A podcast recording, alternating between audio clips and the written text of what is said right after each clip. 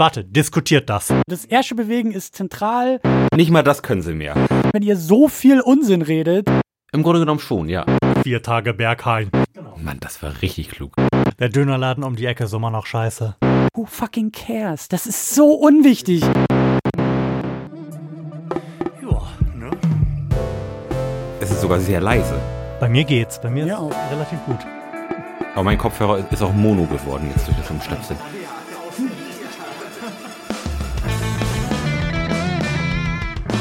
Herzlichen Glückwunsch zur 71. Ausgabe des Florian Primel Podcasts. Heute mit einem Gast, einem Bekannten und mir, nämlich Lars Holscher. Christian, Hallöchen. Und Florian. Ja, ähm, den Christian könnte der eine oder andere, der sich hier in diesem Podcast verirrt hat, schon kennen, denn der ist auch alleine im Internet zu hören und mit anderen Gästen und, um es kurz zu machen, mit einem eigenen Podcast, nämlich Äh, das ist jetzt mein Stichwort, oder? Ja. Ja, es ist die Second Unit unter anderem. Mhm. Äh, und ich habe mir jetzt einfach mal so gedacht, so ähm, zwischen den Jahren besuche ich einfach mal meine Patreon-bespendenden Menschen an der Nordseeküste, hier so in der Region Niedersachsen. Mhm. Und deshalb bin ich hier. Wunderbar. Ich freue mich wirklich sehr. Es war gerade eine ganz merkwürdige Situation. Ich habe Christian vom, vom Bahnhof abgeholt. Wir haben uns ja noch nie in Persona gesehen, aber dann direkt über die Stimme erkannt. Ja, in der was- Umarmung, in der Begrüßung, in der Umarmung äh, ist mir klar geworden, okay, du Ah. umarmst jetzt gerade die richtige Person. Der sieht grob so aus wie aus diesem YouTube-Video, was ich mal gesehen habe. Umarmst du den einfach mal. Das war äh, so meine Peile dabei. Alles gut gegangen, ja. Ja, alles gut gegangen. Wir haben vermutlich nicht den Falschen hier auf unser kleines Podcast-Sofa gesetzt und ähm, sind jetzt ganz froh, dass wir in diesem Jahr doch noch eine Sendung raushauen können. Mhm. Und zwar soll es so ein bisschen um einen Jahresrückblick gehen in dieser Sendung. Ähm, wir haben natürlich nichts wirklich vorbereitet. Das muss ich insbesondere an mich stellen, diese Kritik. Aber es war halt einfach zu viel Weihnachten, zu viel Jahresendstimmung und zu viel, zumindest der Versuch, Entspannung herzustellen, als dass ich Lust hatte, mich jetzt nochmal durch die Schrecklichkeiten des Nachrichtenjahres zu wühlen. Ich finde, das sollte auch äh, Stichwort dieser Sendung sein. Entspannung herstellen. Also wenn wir das irgendwie so mit unserem Jahresrückblick vielleicht hinkriegen, Hm. dann so einfach so ein bisschen. Also zwischen den Jahren sind wir ja, da kann man ja einfach mal ein bisschen so Gänge runterschalten. Dann sollten wir es nicht so machen, wie ich das eigentlich gedacht hatte. doch, doch, doch, doch, doch, doch, doch. Denn- Aber immer entspannter. Ah, okay, immer entspannt. Ganz entspannt Okay. über die ganzen Schrecklichkeiten. Denn ich hatte mir gedacht, in Mangel einer eigenen Vorbereitung die Vorbereitung anderer Leute zu nutzen. Und zwar Leuten, die in der Redaktion der Zeit arbeiten und habe hier die Zeitausgabe zum Jahresende liegen, in der es um das Jahr 2017 geht und in der sich eine Chronologie der, der Meinung dieser Redaktion nach wichtigsten Ereignisse des Jahres befindet. Und ich habe da auch schon so ein paar markiert. Und es wird, wenn ich mir das so anschaue hier aus dem Augenwinkel, schon auch schwierig, da zum Teil ruhig zu bleiben. Dieses Jahr ist ja durchaus jetzt nicht arm an Ereignissen gewesen, bei denen der ein oder andere vielleicht die Tendenz zum Aufschreien verspüren wird. Wie ist denn bei euch so allgemein die Stimmung zum Jahr? Ich habe gerade ja schon mit dir, Christian, im Auto kurz so ein bisschen über das persönliche Jahr gesprochen. Bei dir läuft's, ne? Läuft bei mir. Äh, ja, und das fällt mir auch immer erst dann ein, wenn ich mal aus diesem Hamsterrad rauskomme. Und da ist gerade so Weihnachten und eben halt auch nach Weihnachten und irgendwie um Silvester natürlich ganz gut. Da setze ich mich gerne irgendwie auch mit Stift und Papier hin.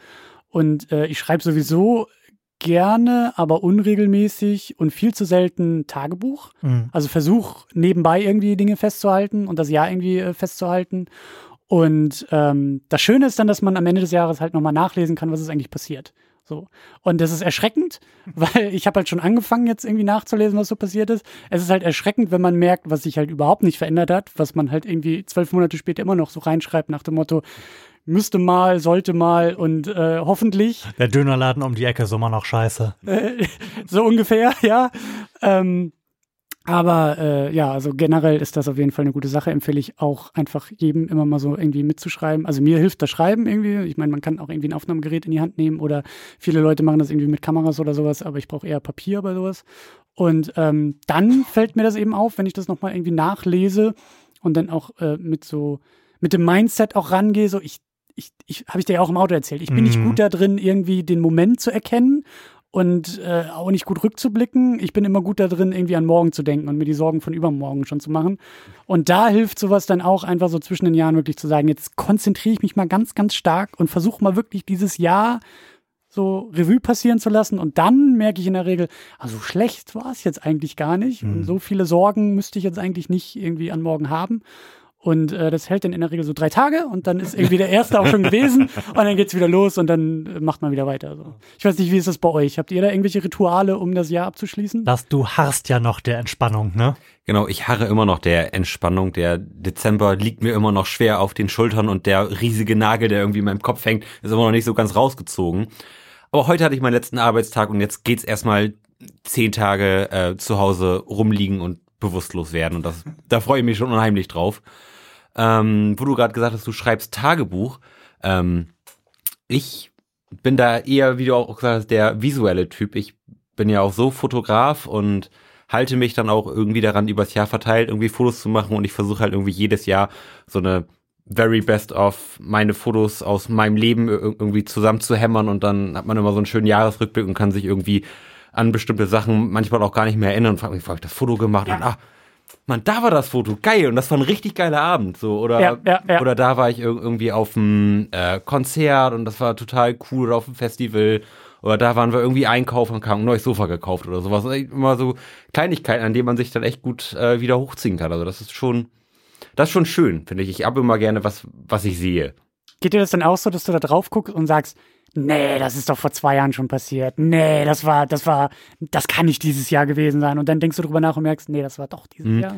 Ja, also das, das geht tatsächlich jetzt so, so langsam gerade los, dass ich so ein bisschen das Gefühl für Raum und Zeit verliere. So, Das Gefühl, je, je älter ich werde, desto äh, wirrer wird mein Zeitstrahl, sag ich mal. Also das, so langsam, war ich- war das letztes Jahr oder was vorletztes Jahr oder was dieses Jahr? Ja, das, ja. das kann ich manchmal irg- irgendwie nicht mehr so richtig äh, sortieren, sag ich mal, auch weil vielleicht in dem Jahr irgendwie viel passiert ist und im Jahr, Jahr, davor auch, dass man da immer so ein bisschen durcheinander ist.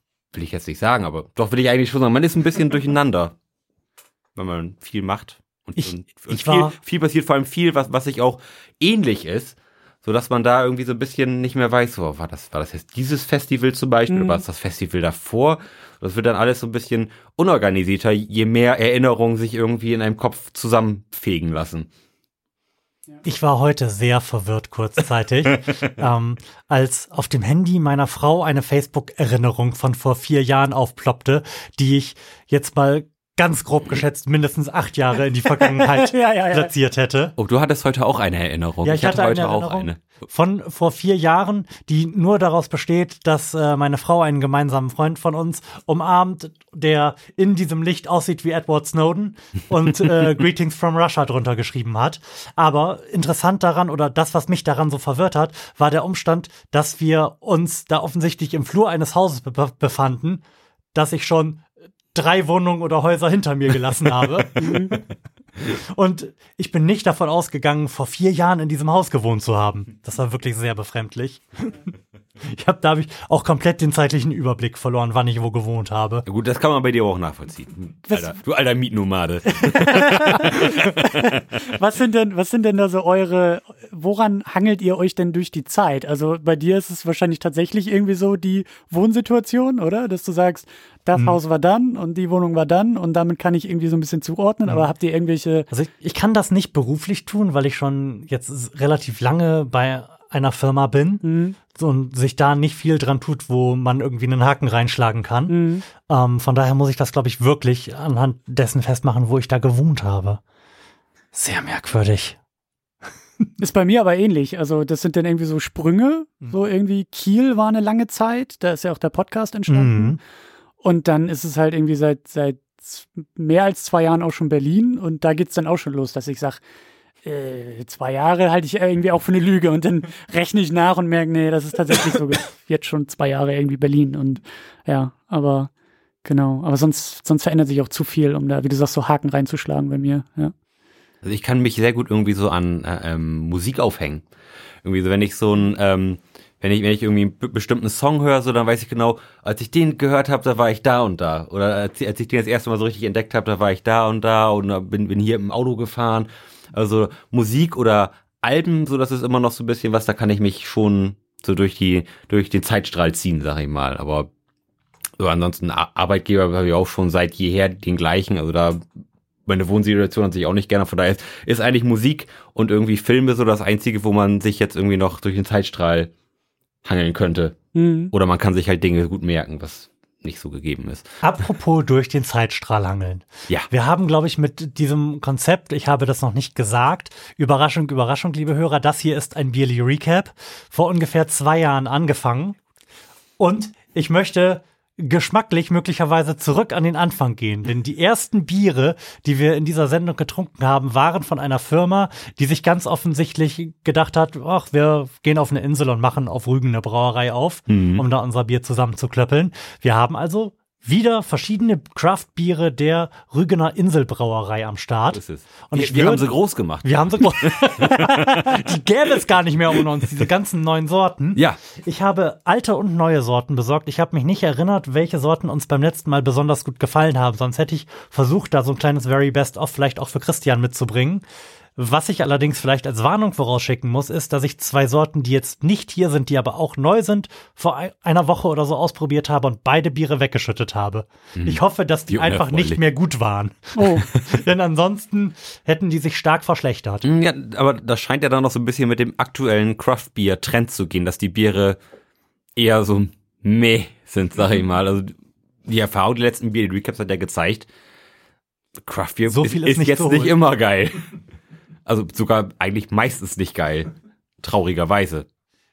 Christian, du kommst ja, oder was heißt, du kommst ja aus Berlin. Du hast ja gerade gesagt, du bist jetzt zwei Jahre in Berlin. Vermutlich kann man da ja Craftbier an jeder Ecke kaufen und zwar auch eher in dem Sinne, wie es gedacht ist, nämlich tatsächlich in sehr geringen Mengen von Leuten, die das in ihrem Wohnzimmer zusammenrühren oder auch halt in ihrer Badewanne.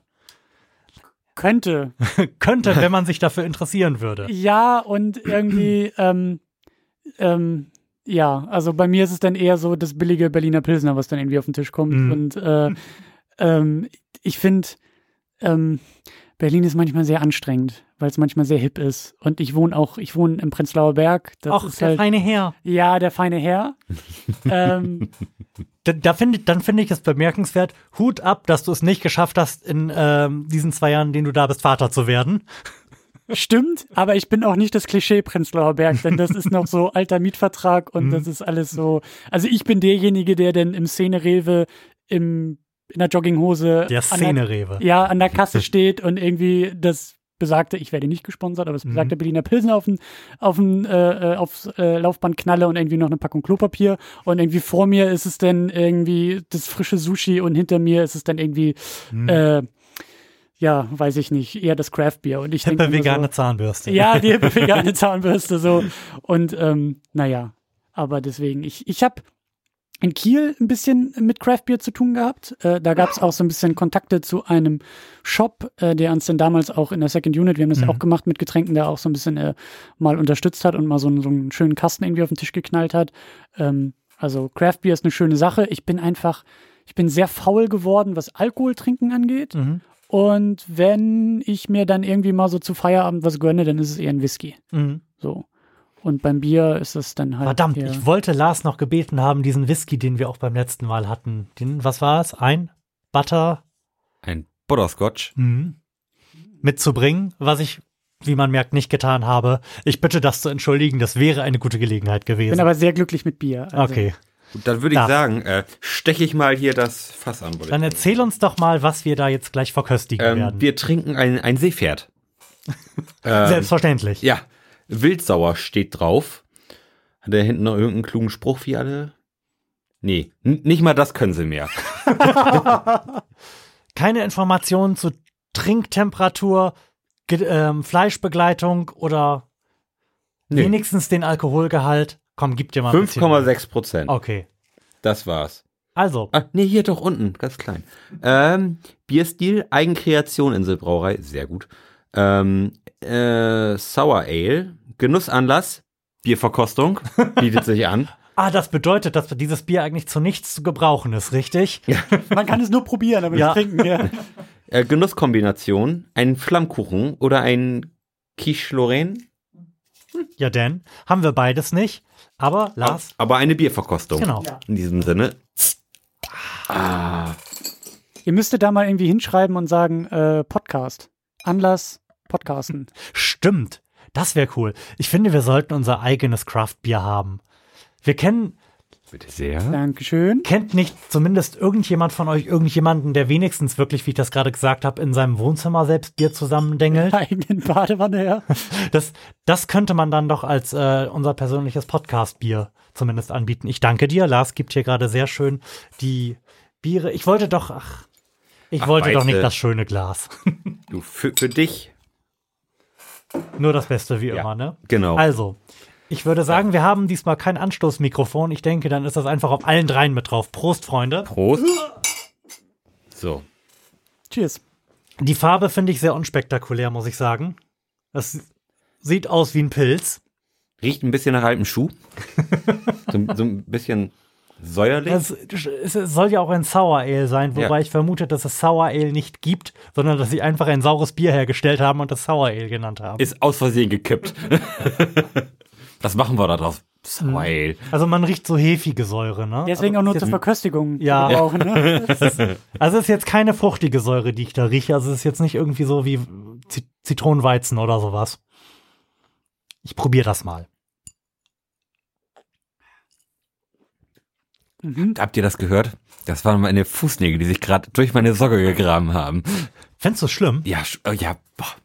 Also, Deshalb hast du ja schon gleich so wenig eingeschenkt, ne? Ich merke das. ja, in, in weiser Voraussicht. Mhm. Ich finde das gar nicht so unangenehm. Es erinnert so einen kleinen Ticken Watt an Berliner Weiße, finde ich. Das habe ich zu selten getrunken. Aber ja, Ich Also- auch, aber ich behaupte das einfach in wirklich eloquenter. ich kann, ich kann sagen, ja, es schmeckt sauer. Also Ja. das kann ich bestätigen und das ist wahrscheinlich der Grund, warum deine Fußnägel gleich Ja, in die Decke also- springen. Genau.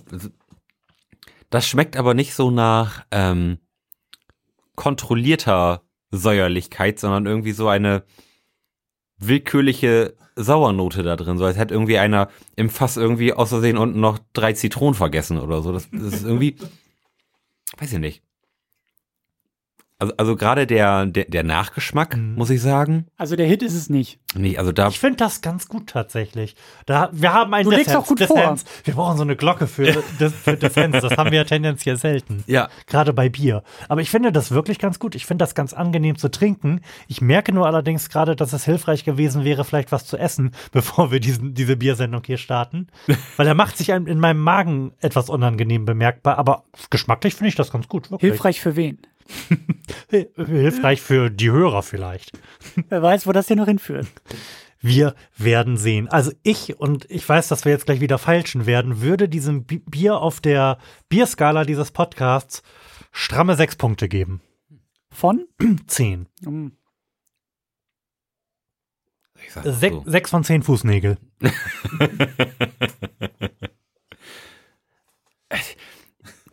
Erinn, erinnere dich an das Schokoporter. Dagegen ist das ja wohl eine Wohltat für den Gaumen. Nee, also ich, ich bin allgemein überhaupt nicht so für, für saure Geschichten zu haben, auch, auch, auch so irgendwie so saure Cocktails oder so, auch saure Süßigkeiten und so komme ich überhaupt nicht drauf klar. Christian hebt ermahnend den Finger. Ja, jetzt kommt nämlich der Philosoph wieder aus der Hosentasche gesprungen. Ja. Da muss man ja die Frage stellen, aber ist das denn nicht, also es ist ja, es sagt ja, es ist sauer. Also Mhm. kannst du das dem Bier vorwerfen, dass es das ist, was es sagt zu sein? Ja, Okay. Dann, dann, weil, dann fahren Sie fort. weil, weil es geht ja um ein Geschmacksurteil. Ähm, Stimmt. Explizit. ja. Und in diesem Sinne hat es mir nicht besonders gut geschmeckt. Und das sch schlägt sich numerisch wie wieder. Ich würde mal sagen, eine 2. Weil wir haben schon Dinge getrunken, die vorgegeben haben, ein Bier zu sein und das, das ist immerhin ein, ein Bier. Okay. Dann, dann ordne ich mich mal ganz schön dazwischen ein. Ich würde es auf eine, auf eine 4 setzen. Ich weiß nicht, was da noch kommt. Ich weiß nicht, Ah. ob ich äh, meine persönliche Skala noch nachjustieren muss. Möglicherweise musst du das. Aber das ist ja auch quasi eine Momentaufnahme. Und es, es steht ja auch drauf, dass es ein Bier für eine Bierverkostung ist, Ja. dass es explizit dafür gut geeignet ist und ich finde es dafür sehr gut geeignet. es- ich kann mir jetzt nicht, ich kann mir tatsächlich nicht vorstellen, dazu jetzt genussvoll irgendwas zu essen. Nee, Au außer vielleicht so sauren Drops. Aber kannst du dir vorstellen, dass es Menschen gibt, die genau dieses Bier trinken wollen? Also Ja. gibt, wäre das bei dir der Fall, dass du sagst, "Mm, also genau jetzt in dieser Situation brauche ich genau dieses Bier? Ich würde es mir wahrscheinlich auch nicht nochmal kaufen, insbesondere auch in Anbetracht des absurden Preises dieser, dieser Craft-Biere. Die rufen da ja schon ganz stattliche Nummern auf. Also dafür finde ich es wirklich nicht gut genug. Aber mir gefällt der Geschmack.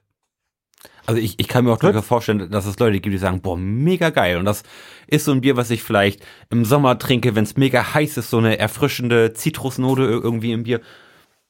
Durchaus möglich. Also will ich jetzt, will ich jetzt nicht ausschließen. Aber ist schon, also was man dem Bier zugute halten muss, das ist wirklich mal was anderes. Mhm. Ähm, und jetzt im Gegensatz zu den anderen, die wir als ekelhaft abgetan haben, ähm, i- ist das ja nur für meinen Geschmack ekelhaft.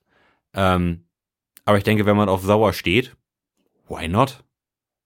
Also, wenn ihr auf sauer steht, dann ist vielleicht das Seepferdchen von der Inselbrauerei genau das Richtige für euch. Sollte irgendjemand Interesse daran haben, seine überschwängliche Begeisterung für dieses Bier kundzutun, dann könnt ihr das gerne auf Facebook oder auch in den Kommentaren auf der Seite tun. Wir freuen uns darüber. Ich leite alle Kritik an Lars furchtbarem Geschmack einfach direkt an Lars weiter und dann musst du dich damit rumschlagen. Also, ich bin zufrieden mit dem biertechnischen Start dieses Podcasts. Okay. Hab jetzt auch wieder eine etwas befeuchtete Kehle und würde fast sagen, dass wir, sofern jetzt nicht noch irgendjemand mit einer wahnwitzigen Geschichte aus seinem persönlichen Leben und seinem persönlichen Jahr 2017 auftrumpfen möchte, uns in das Getümmel des weltpolitischen Geschehens werfen, was ähm, die Zeit uns hier aufbereitet hat. Ganz unbedingt. Fahren Sie fort. Fahren Sie fort. Ich habe das vorhin schon gesagt und eifrige Hörer diesen, dieses Podcasts wissen das. Ich bin ein furchtbar schlechter Vorleser. Äh, wenn man mir beim längeren beim Lesen längerer Passagen zuhört, bekommt man das Gefühl, dass ich mein Abitur auch irgendwie auf der Straße gefunden habe. Aber ich bin einfach schlecht im Vorlesen. Ähm, ich werde auch nicht alle äh, Ereignisse dieses Zeitstrahls vorlesen. Ich werde diverse, das sage ich vorab, Terroranschläge aussparen, weil ich einfach kein Interesse mehr daran habe, ähm, solchen Leuten eine Bühne zu bieten und ich nicht das Gefühl verbreiten möchte, dass die Welt entgegen aller Statistiken gefährlicher geworden wäre. Mhm. Das sagen wir hier ja immer wieder. Von daher, wenn der ein oder andere denken sollte, da war doch noch, ja, meinetwegen, so what. Wenn ihr damit einverstanden seid. Jawohl. Liest du denn jetzt vor und wir sollen bei interessanten Punkten intervenieren oder wie hast du das vorgestellt? Es sind nicht so endlos viele Punkte. Ich würde das einfach mal in den Raum werfen, was zu einem bestimmten Datum passiert ist. Und wenn ihr dann der Meinung seid, dass es total belangloser Bullshit ist, der weder in eurem persönlichen noch allgemein in der Chronik dieses Jahres etwas zu suchen hat, dann interveniert einfach und sagt weiter. Ich habe das Gefühl, dass mindestens die Hälfte von den Sachen, die du jetzt hier vorlesen wirst, ich zum ersten Mal hören werde. Ich weiß nicht, ob das bei mir so geht, aber ich habe das Gefühl, das wäre ein Breaking News für mich. Das, das wollte ich sowieso noch mal angesprochen haben. Gut, dass du da noch mal kurz reingegrätscht bist. Ich höre ja deinen Podcast, die Second Unit. Und für die zwei Hörer von uns, die vielleicht nicht wissen, worum es da geht, du machst einen einen Filmpodcast. Ähm, das heißt, du bist ja thematisch da einigermaßen eingeschränkt. Ja, Wo, was heißt thematisch? Ihr macht da ja auch große Fässer auf, aber ähm, der Anlass ist, ist ja immer gegeben und damit auch meistens nichts irgendwie weltbewegendes oder besonders aktuelles. Und ich hab, meine bei dir das ein oder andere Mal rausgehört zu haben, dass dich insbesondere diese Trump-Geschichte schon auch mitgenommen hat. Du hast immer mal so einen Nebensatz und vielleicht auch mal zwei, drei Nebensätze am Start gehabt, die irgendwie vermittelt haben, dass du das Bedürfnis hättest, da mal drüber zu sprechen. Kann das sein? Stimmt meine Beobachtung? durchaus. Und ich habe auch versucht, das des Öfteren vielleicht auch ein wenig übers Knie zu brechen. Ähm, aber ich dachte mir, nee, Harry Potter gibt das schon her. also ein, ein, ein, eine Kreatur, wie ich jetzt ja im Laufe des Jahres gelernt habe. Also die letzten eineinhalb Jahre haben wir uns eben durch die Harry Potter Filme gearbeitet. Und da bin ich sehr verliebt in diese Geschichte rund um Harry Potter und hör, ähm, arbeite das jetzt auch nochmal in Buchform nach. Und je mehr ich drüber nachdenke, desto ähm, begeisterter bin ich eigentlich erstmal von dieser ganzen Konstellation. Also gerade Lord Voldemort als Kreatur, des, des Hasses, nicht der Liebe fähig, hat Angst zu sterben und irgendwie, ähm, ja, so als diese Form von Bösewicht und irgendwie böser Kreatur. Und je mehr ich drüber nachdenke, desto mehr finde ich meinen Vergleich zu Donald Trump eigentlich ganz passend. So, aber ähm, ja, ja. Okay. Vielleicht müssen wir dieses Fass ja gleich nochmal aufmachen oder auch das eine oder andere Loch in das Fass reinschlagen, um den Inhalt da möglichst schnell rauszubekommen. Wir werden sehen. Erstmal geht es aber nicht um Donald Trump, sondern ah, das Thema ist jetzt zumindest was die, die Boshaftigkeit betrifft, vielleicht ein wenig artverwandt. Der 17. Januar. Der thüringische AfD-Chef Björn Höcke, Sie müssen Bernd schreiben, bezeichnet das Berliner Holocaust-Mahnmal als Denkmal der Schande und fordert eine erinnerungspolitische Wende um 180 Grad. Warte, diskutiert das. äh, können wir das nächste Bier aufmachen? Also, das äh, kann ich nicht nüchtern diskutieren. Ja, oh ja, dieser große Schmerz.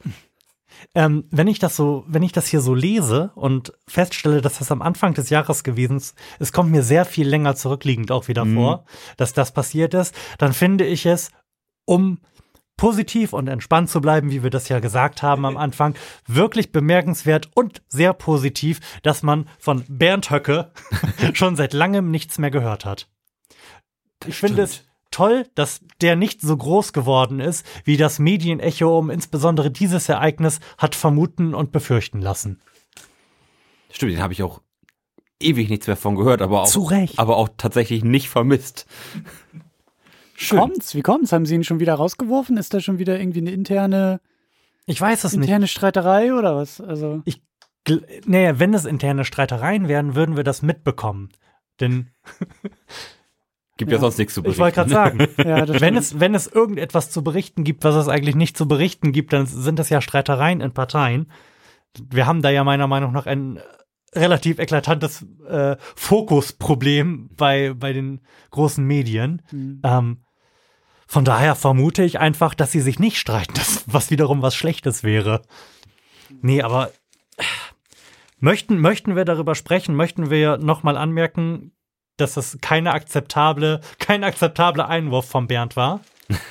Ich finde, ich finde, es ist schwer, also ich bin, ich bin tagespolitisch mhm. äh, nicht so informiert. Das ist zum Beispiel jetzt eine Neuigkeit gewesen, dass er das dieses Jahr gesagt hat. Mhm. Ich hätte jetzt auch nicht datieren können, von wann diese Aussage kam. Aber du hast kam. es zumindest auch mitbekommen. Ja, auch am Rande. Ich versuche das alles auch eher so ein bisschen mhm. so an, also auch diese Trump-Geschichte. Ich ja. bin da manchmal viel zu tief drin und dann habe ich manchmal wieder so klare Momente und denke mir, schieb das mal ein bisschen weiter weg von dir, damit du irgendwie auch vielleicht ein paar Lebensjahre mhm. nach hinten raus irgendwie wieder zurückgewinnen kannst.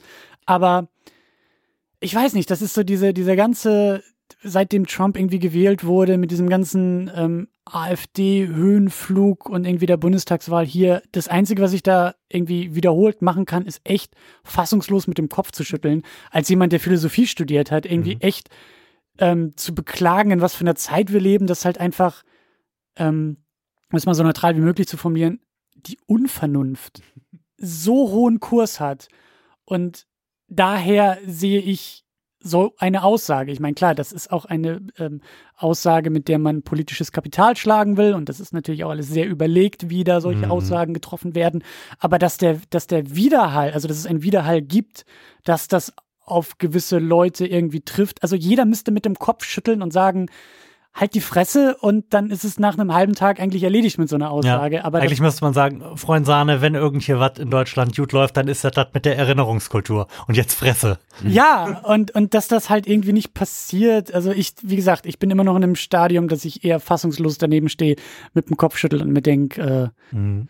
äh, was, was ist hier los? So. Vielleicht ordnen wir dich mal kurz ein, beziehungsweise die Art und Weise, wie du so die Welt wahrnimmst und auch insbesondere solche Dinge wie die, über die wir jetzt sprechen werden. Denn den Hörern dieses Podcasts ist ja, glaube ich, einigermaßen bekannt, welche Art von, ich nenne es mal Nachrichtendiät, Props zu Stefan Schulz, ähm, Lars und ich so am Start haben. Woher kommt dein Blick auf die Welt? Wow, das ist eine richtig gute Frage. Ähm, bei und, wa und warum habe ich kein Zwischendurchbier. äh, wo, woher kommt mein Blick auf die Welt? Das ist echt eine sehr gute Frage. Also sowas, was Nachrichten angeht, ist das zu meiner Schande tatsächlich viel zu viel das Internet. Ähm, Aber das muss ja per se nicht schlecht sein. Ich wollte es gerade sagen, das Internet, äh, Quelle Internet ist ja jetzt auch ja, aber ein, ähm, ein weites Feld. Ja, aber ähm, also ich verfalle da natürlich auch in so Muster rein, dass mir manchmal eine Überschrift reicht, um mich aufzuregen und ich Mhm. dann den Schritt hinterher nicht gehe und vielleicht irgendwie nochmal draufklick und vielleicht nochmal drei Quellen parallel mir irgendwie anguck, sondern mir reicht schon eine Überschrift zu lesen, auf Twitter in der Regel, äh, mit dem Kopf zu schütteln und zu sagen, die Welt geht vor die Hunde so. Mhm. Ich glaube, das ist vielleicht auch eher das Motto für das gesamte Jahr 2017. Aber ähm, ähm, ich persönlich bin irgendwie, also was so Politik angeht, auch eher in den USA mental unterwegs. Okay. Ähm, auch da vielleicht nicht die besten Quellen, aber äh, viel über Late-Night-Shows Mhm. äh, versuche ich mir da irgendwie anzueignen. Ich finde, dass das eine, insbesondere bei ausländischer Politik, bei der man nicht gefühlsmäßig sowieso irgendwie drinsteckt, wie es bei, bei der Politik des eigenen Landes vielleicht ist. Selbst wenn man nicht informiert ist, hat man ja zu viel, den meisten Aussagen irgendwie ein Gefühl, weil man kulturell da drin steckt. Ja. Da finde ich es eine total legitime äh, Aneignungsweise, da über Late-Night-Shows dran zu gehen, über Satire. Das finde ich total angemessen. Ja. Ja, Weil man, weil man dann da halt nicht nur von den Informationen, sondern halt auch direkt irgendwie emotional verortet wird. Ja. Ähm, ja. Und auch einen leichteren, direkteren Zugang Mhm. irgendwie auch bekommt. Ähm, dann konsumiere ich noch ein äh, mittlerweile neues Forum, was im Off-Topic-Bereich so eine Art Best of Reddit eigentlich ist. Okay. Also da lasse ich mir im Grunde genommen über dieses Forum, ich finde Reddit eigentlich auch furchtbar und schlimm und in der Regel auch zu, Okay, diskutiert das. naja, also wenn es dann halt eben so Bereiche wie The Donald irgendwie gibt und, und halt so, ähm, so Sümpfe, die da eher an den Rand gedrängt werden, aber immer noch irgendwie auftauchen, ähm, dann will ich das vielleicht nicht ganz so sehr unterstützen, aber mir ist das irgendwie auch ein bisschen zu stressig. Ich gucke dann eher in dieses Forum vielleicht so dreimal am Tag und habe dann irgendwie morgens, mittags und abends, wie gesagt, halt so ein vielleicht auch eher linksorientierten Filter, also amerikanisch linksorientierten Filter drauf und sag mir, alles klar, jetzt habe ich auch wieder irgendwie so meine Schlagzeilen irgendwie gelesen im Laufe des Tages. Ähm, und äh, das ist es mehr oder weniger. Ich habe dieses Jahr, gerade nach der Bundestagswahl, um die Bundestagswahl versucht, tatsächlich mal Zeitung zu lesen. Mhm. Äh, habe mir die Taz abonniert. Äh, Finde die Taz auch super, aber ich komme mit Zeitung einfach nicht mehr klar. Das Mhm. ist wirklich, ähm, Ja, wie soll man das lesen? Das, das Ding ist irgendwie einen, einen halben Quadratmeter groß. das, Das fand das ich, ist ich fand das, das schon immer schlimm. Ich weiß, dass du das nicht gemeint hast, aber das finde ich an Zeitung Ja, schlimm. und das ist wiederum an, an den äh, britischen Zeitungen viel angenehmer. Die sind halb so groß. Und die kann man wenigstens anfassen und aufklappen und braucht auch dann nicht in der Bahn irgendwie 27 Sitze und den letzten Waggon hinten noch. das, das, Das ist unheimlich angenehm. das ist halt das Ding. Ich habe es wirklich auch nie dann irgendwie in der Bahn oder Mhm. so gelesen. Und ähm, ich meine, das ist eigentlich fast schon das nächste Kapitel, aber wo sind wir eigentlich im Jahr 2017 irgendwie, was Zeitungen angeht? Weil Mhm. irgendwie ist alles kaputt. Dass mir toter Baum vor die Tür geliefert wird, ist eigentlich Quatsch, aber irgendwie immer noch relativ gut, weil es ist mal kein Display, was mich irgendwie anleuchtet und es ist kein, kein Twitter, was irgendwie sich Mhm. noch reinschaltet und fünf E-Mails, während ich lese. Das ist halt eher auf dem iPad dann so der Fall. Ähm, Gleichzeitig ist es halt aber irgendwie, also ich mag das Layout einer Zeitung, ich mag das Analoge mittlerweile. Ich merke Mhm. immer mehr irgendwie auch gerade so Ende des Jahres 2017 irgendwie back to analog. Aber ähm, ich, ich, ich muss mich zu, zu sehr dazu zwingen, wirklich dann in meinen Lesesessel eine Stunde oder so mal wirklich nur Zeitung zu lesen. Irgendwie komme ich da nicht mehr zu. Also Mhm. ich, ich gönne mir diese Auszeit und diese Ruhe einfach nicht. Ähm, und bin dann doch eher so, nochmal Twitter irgendwie checken, nochmal irgendwie Forum irgendwie checken und dann weiß ich auch schon wieder, was los ist oder meine zu wissen, was los ist. Und das ist eben das, das Problem. Ähm, du, du kommst da schon zu, du nimmst dir die, die Zeit nur nicht. Und Das ist der Punkt, ja, klar. Genau, und das und auch dasselbe Problem habe ich auch. Also wenn ich irgendwie zu Hause sitze und denke, oh, du hast richtig Bock, ein Buch zu lesen. Mhm. Jetzt irgendwie hast du irgendwie ein schönes Buch gekauft oder das liegt da noch irgendwie schön so halbgar auf, aufgeschlagen, die ersten 50 Seiten gelesen und dann denkst du, ah, jetzt noch lesen oder noch mal kurz, was weiß ich, was bisschen auf Reddit rumsurfen. Nochmal YouTube anmachen. Ja, genau, das und das und da ist dann quasi meine Auszeit im Jahr, der einmalige Jahresurlaub, wo man dann irgendwie zwei Wochen irgendwo ist und das Telefon auch nicht mitnimmt, sondern einfach im, im Safe lässt und man legt sich dann an den Strand und liest ein bisschen und, li und liest dann auch wieder Zeitung und genießt das dann aber auch. Also es, es ist ja nicht so, als, als würde einem irgendetwas weggenommen werden. Man, man kriegt ja eher noch was zurück irgendwie, weil es irgendwie ein ganz angenehmes Gefühl ist, mal wieder irgendwie eine Zeitung in der Hand zu haben oder ein Buch zu lesen, einfach mal sich die Zeit nehmen zu können, durchzuatmen, auch einfach mal zu lesen, mal kurz die Augen zuzumachen und mal kurz darüber nachdenken, was man gelesen hat. Und das ist das, was mir ähm, auffällt, was ich jetzt online eigentlich praktisch nicht mehr mache, ist irgendwie großartig zu, zu reflektieren. Ja. Also beziehungsweise direkt beim Konsum zu reflektieren.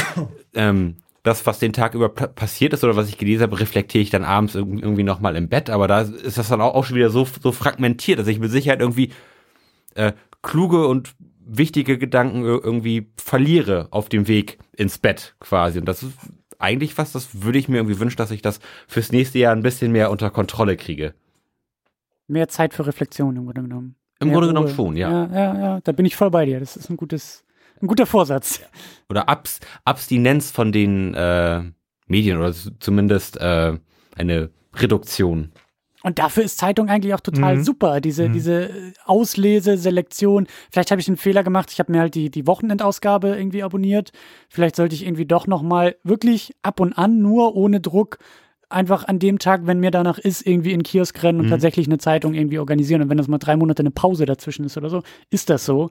Ähm, Besser als gar keine Zeitung. Eben, eben, ja, eben. Also ich will nicht behaupten, darin gut zu sein, das Handy wegzulegen und vielleicht nicht drauf zu gucken, aber ich fand es für mich mental total hilfreich, ähm, ein Konzept zu beherzigen, das äh, irgendein Soziologe, dessen Namen mir leider jetzt aus dem Stand nicht einfällt, entwickelt hat, der sich aber halt sowohl seine eigene Smartphone-Nutzung halt mit einer App angeschaut hat und hm. festgestellt hat, äh, als auch die von, von anderen, okay, man schaut da irgendwie im Schnitt alle zwölf Minuten oder so drauf und weiß aber dann danach auch einfach nicht mehr, warum man da drauf geschaut hat hm. und fragmentiert damit so stark seinen Tag, dass es eigentlich Körperverletzung für das Gehirn ist, was erst nach 15 Minuten Konzentration auf eine bestimmte Aufgabe erst in einen wirklich konzentrat konzentrativen Modus verfällt. Und der hat halt dieses Konzept äh, der Quality Time auf Handynutzung angewendet und sagt, Quality Time beginnt halt erst 15 Minuten, nachdem du das letzte Mal auf dein Handy geschaut hast oder auf irgendein Display. Und wenn du drauf schaust, dann fängt die auch wieder von vorne an. Und dein Ziel sollte halt sein, zumindest ein paar Stunden am Tag Quality Time zu erreichen. Mit anderen Worten, über den Tag verteilt ein paar Stunden, 15 Minuten lang nicht auf dein Handy geschaut zu haben. Ja, ja, mhm. ja. Ich das finde ich total das schöne Konzept eigentlich. Ich, ich habe mir sowas ähnliches bei einem Drehbuchautor abgeguckt. Ich weiß nicht, ob ihr John August kennt. Der hat so ein paar Sachen, Big Fish hat er irgendwie auch geschrieben. Wir, wir haben doch eine Vertretung für dich gemacht. Dir wird aufgefallen sein, dass wir uns mit Filmen nicht auskennen. kein, kein Problem über die Vertretung will ich nämlich auch noch sprechen. Aber die, äh, also ich, ich, ich mag ihn sehr gerne als, also ich schreibe halt auch, ich äh, arbeite als, als Redakteur mhm. auch noch und äh, gucke mir da auch gerne an, was für Tipps Leute haben, irgendwie, die mhm. schreiben, die damit irgendwie auch ihr Geld verdienen. Und er macht das manchmal eben bei Twitter, das sehe ich dann. Er nennt das halt irgendwie so Writing Sprint und er sagt, ab jetzt 60 Minuten lang kümmere ich mich nur um mhm. dieses eine Ding in meinem Drehbuch und ähm, er setzt dann wirklich so quasi den Startpunkt und mhm. den Endpunkt und die Idee, einfach mal konzentriert 60 Minuten sich einer Aufgabe zu widmen, äh, die habe ich mir ab und an abgeguckt, dass ich wirklich auch einen Wecker stelle und sage, mhm. jetzt 60 Minuten, klar, das ist auch wieder an einem Rechner, da kommen theoretisch eigentlich auch wieder andere Kanäle rein, die versuche ich abzustellen und sage jetzt, ich habe ein, eine Artikelabgabe irgendwie übermorgen so, jetzt 60 Minuten mit Wecker konzentriert, nur diesen Artikel vor Augen. Telefon weg, iPad irgendwie weg, mhm. Tür zu machen und wirklich sagen, 60 Minuten mal konzentriert. Das ist eigentlich kein großes Ding, so wenn man mal mhm. drüber nachdenkt, aber irgendwie ist es schon ein großes Ding, weil man so schnell irgendwie sagt, ah, E-Mail ploppt auf meinem Display auf, ich kümmere mich mal schnell irgendwie darum. Oder Schlimme ist ja, wir drei, wie wir hier sitzen, sind ja ganz offensichtlich da einigermaßen reflektiert und kriegen das schon nicht auf die Kette. Wie, wie, wie schlimm muss es jetzt halt bei, bei Menschen sein, die das nicht reflektieren, ihren Medienkonsum? Das ist Katastrophe alles. Nicht auszudenken. Ja, aber um eben ja. auch noch die Brücke zu der Urlaubsvertretung gerne, zu schlagen, gerne. das war auch mein Versuch. Wir springen. Äh, zwei Wochen lang äh, dem Internet einfach mal abzusagen. Und mhm. ähm, Show must go on, deswegen habe ich euch dann angeschrieben und auch den, den Kumpel genau, willst, Henning willst du das vielleicht mal für die Hörer in Kürze elaborieren, was du da gemacht hast? Also, das habe ich auch schon vor zwei Jahren gemacht. Ähm, die Idee ist, also mir ist dieser Podcast irgendwie so nah und so wichtig. Ich kann, ich, ich krieg Stresspickel, wenn irgendwie, so wie jetzt, wenn eigentlich eine Folge überfällig ist, so, das ist, das, das tut mir nicht gut. So, und ich mag es eben auch gerne, ich mag die Idee, dann mein Podcast-Feed für andere Podcasts irgendwie mal zu öffnen, indem ich sage, hey, ich mache jetzt mal zwei Wochen Urlaub oder sowas. Ähm, soll aber irgendwie weitergehen. Ist doch eine nette Idee, andere Podcasts zu fragen, ob die sozusagen in meinem For Format Mhm. mit ihren eigenen Persönlichkeiten irgendwie arbeiten wollen. Mhm. So, ich ich sage immer wieder, das hat vielleicht sowas von einer Coverversion von Musik. Ist quasi mein Song, den aber andere performen. So. Mhm. Und ich finde es einfach, also selbst wenn es meine Hörer scheiße finden, ist mir egal. Ich finde es geil, weil ich kann zum ersten Mal quasi meine eigene Sendung hören, aber eben durch die, durch die Stimmen anderer so. Und ähm, das finde ich immer total interessant und schön und auch sehr inspirierend. Und das habe ich dieses Jahr eben auch gemacht. Da habe ich dann eben relativ kurzfristig auch versucht, äh, ich brauche mal zwei Wochen Auszeit und eben auch kein Internet irgendwie um mich rum. Ist natürlich schon cool, wenn dann dieser Podcast irgendwie weiterläuft. Da habe ich Mhm. euch eben angeschrieben, habe gesagt, hier, äh, so und so ist die Idee. Und von euch kamen gleich 20 neue Ideen zurück. so. Und dann äh, hat das ziemlich einfach, ziemlich gut auch funktioniert. Und das war dann eben so meine Phase. Also der Podcast ging dann von alleine online. Ich habe das Mhm. alles vorher so ein bisschen eingestellt. Habe dann noch einen anderen Kumpel gefragt, ob der so vielleicht irgendwie ein bisschen Twitter und Facebook im Auge halten könnte in den zwei Wochen, weil kann ja sein, dass dann irgendwie technisch mal was schief geht oder so. Jemand meldet sich über die Kanäle und sagt, ey, übrigens hier irgendwie irgendwas knackt im Podcast oder so.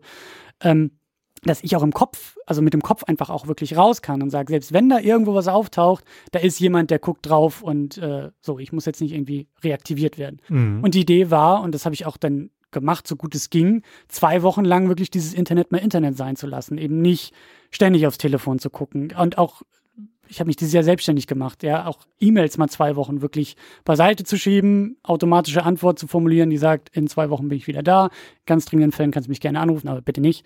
Ähm, und die Idee war wirklich, wie fühlt sich das eigentlich an? Also kann ich das überhaupt? Zwei Wochen lang mich am Stück irgendwie mit dem Kopf rauszunehmen und nicht an Projekte denken, Auftraggeber denken, Arbeit denken, Geld denken, sondern wirklich mal sagen, Mhm. ich mache mal so einen Urlaub. So, den habe ich in Berlin zu Hause im Grunde genommen gemacht, bin viele Museen gefahren, habe mich dann halt irgendwie so durch den Tag treiben lassen und habe schon auch gemerkt, das ist gar nicht so einfach. Und das Schöne ist aber, ich habe eine, eine Menge Sachen quasi aus dem Urlaub übernommen. Ich habe hab ja alle Push-Nachrichten eigentlich ausgestellt auf meinem Telefon. Und als denn der Urlaub in Anführungszeichen zu Ende Push-Nachrichten war, sind auch die Hölle. Deswegen, mach die Scheiße aus. Mhm. Ich habe mit, also was ich mittlerweile auf mein Telefon krieg, ist ein Witz im Grunde genommen, weil so viele Sachen, die vorher irgendwie draufkommen, sind so unwichtig. Aber wie wir gesagt hatten, damit, ich finde das auch sehr, da ist was dran an diesen, an diesen zwölf Minuten so. Das ist halt so viel, es kommt immer so viel, es prasselt so viel auf einen ein und das wenigste davon ist eigentlich relevant genug, dass man sofort aktiviert werden muss. Aber dieses, das Display leuchtet, ich bin drauf und Mhm. sehe, da hat jemand meinen Tweet geliked. Ja. Who fucking cares? Das ist so unwichtig. Aber wir machen das halt teilweise so wichtig. Mhm. Und da wirklich mal, wie man auch immer das machen will oder so, aber bei mir haben diese zwei Wochen echt gut getan, zu sagen, okay, ich brauche Facebook gar nicht mehr auf meinem Mhm. Telefon. Ich habe es in den zwei Wochen nicht vermisst, also weg mit dem Scheiß. Und dann danach einfach, wie gesagt, anders wieder reinzugehen und zu sagen, was brauche ich wirklich, da nochmal ein bisschen kritischer drauf zu gucken, so. Das hat mir wahnsinnig gut geholfen, sodass eigentlich dann nach dem Urlaub das Leben ein bisschen entspannter wurde. Und ähm, ja, also, und gerade Push-Nachrichten so, das, ähm, da bin ich mittlerweile sehr weit von weg. wo du gerade Facebook erwähnt hast. Facebook ist tatsächlich, tatsächlich eine der Errungenschaften, die ich dieses Jahr ähm, geschafft habe. Also ich habe mir vorgenommen, weniger zu Facebooken und habe es dann äh, tatsächlich auch geschafft. Also ich bin über die Jahre immer weniger aktiv geworden, aber jetzt ähm, ist so meine Ak Aktivität, die, die strebt so langsam gegen Null. Ähm, ich nutze Facebook eigentlich nur noch, um mich in Gruppen aufzuhalten. Also so Gruppen, an, wo ich mich mit anderen Hochzeitsfotografen irgendwie kurz schließe oder irgendwie 3D-Drucker-Kram, wo man da irgendwas so technisch irgendwas konstruieren kann und sowas. Und dieses ganze Blabla und jetzt bin ich gerade hier und jetzt war ich gerade irgendwie kacken und das ist alles egal und, und, und das kann auch eigentlich niemanden int- interessieren und die Leute machen es trotzdem und ich schaue mir eigentlich mein Newsfeed gar, gar nicht mehr an. Ähm, also ich bin eigentlich hauptsächlich nur noch in, in Gruppen unterwegs und das ist eigentlich ein total angenehmes Gefühl. Aber wo du eben sagtest auch ähm, im Urlaub die E-Mails checken, das ist immer noch was, ähm, das, das kann ich nicht. Also ich, ich muss immer, immer mal gucken, weil ich auch einfach neugierig bin und weil ich sonst Angst habe, dass wenn ich nach Hause komme, ich direkt vom Bus überfahren werde. Es, es gibt Wochen, da kommen vielleicht pro Woche zehn E-Mails rein. Es gibt auch Wochen, da kommen dann 30 E-Mails rein oder 40 E-Mails und noch irgendwelche Nachfragen von älteren Hochzeiten und dann, ah, hier ist irgendwie, wie ist denn nochmal der Zugang für meine Hochzeit oder sowas. Das sind alles so Sachen, die sich dann natürlich aufbauen. Wenn du dann zwei Wochen nicht geguckt hast und hast du so eine, eine Liste an E-Mails, die du alle abarbeiten musst, dann kannst du direkt wieder in Urlaub fahren. Ich, ich, ich weiß, aber das ist, das Experiment war halt geil, weil Ja, ich natürlich das, auch. das Experiment ist sicherlich total geil. Das hat mich super gestresst im Urlaub. Also das war wirklich so. naja, das, genau wie du gesagt hast. So, ich bin da echt teilweise durch die Gegend gelaufen und dachte mir, du guckst jetzt nicht in deine E-Mails. Du guckst, du weißt jetzt einfach nicht. Äh, also ne, wenn da was passiert, lass es ruhig mal passieren, lass es ruhig mal knallen. So ist es zum Glück nichts irgendwie geknallt, aber ähm, ja, es ist halt eben auch. Äh, da habe ich auch in der Familie neulich so ein bisschen drüber gesprochen. Ich finde es halt auch sehr ähm, sehr interessant, dass, also das Smartphone ist jetzt zehn Jahre alt geworden im Jahr 2007, Mhm. also das iPhone. Herzlichen Glückwunsch. Zehn Jahre Smartphone, zehn Jahre Push. Und das Interessante dabei finde ich, ist, dass jetzt seit zehn Jahren oder in dieser Zeit hat sich die Erwartungshaltung geändert. Es geht nicht mehr um den Sender, es geht um den Empfänger. Ich schicke dir eine Nachricht und damit gehe ich sofort davon aus, dass Mhm. du sie ja liest Mhm. und schieb dir den Ball auch irgendwie zu. Früher war das dann ja oft noch so, da kommt das Telefonat hinterher, ist die E-Mail auch wirklich angekommen? So, man hat sich Sorgen gemacht, dass das irgendwie, das tut man ja jetzt nicht mehr. Ich tippe schnell was weg, die E-Mail ist raus und damit ist sofort klar, es ist deine Verantwortung als Empfänger, darauf zu reagieren. Ich bin aus der Verantwortung wieder rausgenommen. Und ich glaube, dass wir manchmal so auch kommunizieren, dass wir damit gerne so, so dieses schnell weg und damit ist es von mir auch weg. Und das ist interessant, weil es wird erwartet, dass nur weil die Nachricht abgeschickt wurde, dass sie auch angekommen ist und dann, also ich kriege auch manchmal so, ich bin irgendwie einmal am Tag bei Facebook, irgendwie gibt auch, so- also im Facebook Messenger, gibt dann halt auch manchmal so Tag oder Wochenenden, da bin ich mal vier Tage nicht drin. Mhm. Und dann gibt es wirklich Leute, die dann irgendwie mal anrufen und sagen, hast du meine Nachricht noch gar nicht gelesen auf Facebook? Nö, habe ich nicht. Ich war noch nicht auf Facebook. Ach so, ja gut, wenn wir jetzt telefonieren, kann ich dir auch direkt mit dir sprechen. Ja, gerne, mach, mach gerne so. Mhm. Und das ist total interessant. Und auch da so Selbststress manchmal, der Ja. da entsteht. Aber ja. Das ist ja aber auch, auch eine Sache, die kann man selbst so, so ein bisschen regulieren, sag ich mal. Wenn man da anfängt, seine, seine Leute zu verwöhnen, sag ich mal. Das durch, ist es ja. Durch ja, viel ja, zu schnelles Antworten. Genau, ja, klar. Ähm, da darf man gar nicht erst mit anfangen. Und das ist auch eine der Sachen, die ich mir auch zu irgendeinem Silvester mal, mal vorgenommen hatte. Ähm, nicht immer alles sofort Ja. beantworten Ja. zu müssen. Also ich kann eine WhatsApp, keine Ahnung, auch mal ohne Schmerzen zwei Tage liegen lassen. ja, Ähm, ja, ja, gutes Beispiel. und, und, das, und das führt natürlich hin und wieder zu Irritation, aber ich weiß zum Beispiel, Flo kann das auch gut. Also wir, können- wir können uns, wir können auch ein, sag ich mal, zehn Nachrichtengespräch über eine Woche strecken. Ähm, Ja. Aber auch das ist was, das muss man eigentlich können. Und was daran hinderlich ist, das so zu machen, finde ich, sind zum Beispiel diese fürchterlichen Sprachnachrichten. die nehme ich auch nicht an. Nee, also Meine, ich habe da, ich hab da eine ganz harte Politik. Ich reagiere nicht auf Sprachnachrichten. Ganz, ganz gutes Beispiel. Wir haben jetzt gerade eine Silvestergruppe. Wir, wir feiern noch mit ähm, zwei, zwei Freunden zu Hause und jetzt geht's gerade darum, wer kauft was ein. So. Und jetzt meine Freundin, ich erhebe ermahnend den Finger, meine Freundin erzählt in einer Sprachnachricht, was denn die anderen bitte einkaufen sollen. Ganz ehrlich, what? Also doch nicht in einer Sp Sollst du dann im Laden stehen und nochmal die Sprachnachricht abhören, um nochmal sicher zu gehen, dass du auch alles gekauft hast? Sprachnachrichten ist nix für. Das ist eigentlich nie was. Also das ist, Ja. das ist beschissener als Walkie-Talkies Ja, und es ist bei weitem nicht telefonieren. ja. Von daher ist der Text für diesen Anlass die überlegenere Variante. Du predigst gerade zum Chor. Ich bin Mhm. genau bei dir. Das Ja. ist genau meine Wunde. Ja, Ja, absolut. Also ich, also Sprachnachrichten hasse ich Und mit Leidenschaft. Wie sieht denn eine Sprachnachricht aus? Ja, hallo, Christian hier. Ich habe noch ganz vergessen, mich bei dir zu melden. Sorry, dass erst jetzt die Nachricht kommt. Aber ich habe es nicht vergessen. Also, was ich dir eigentlich sagen wollte, ist ja. Tschüss. Ja, Dann ja, schreib doch ja. Das sind zwei Buchstaben. Ja. Vielleicht noch ein Ausrufezeichen Mhm. hinterher. So.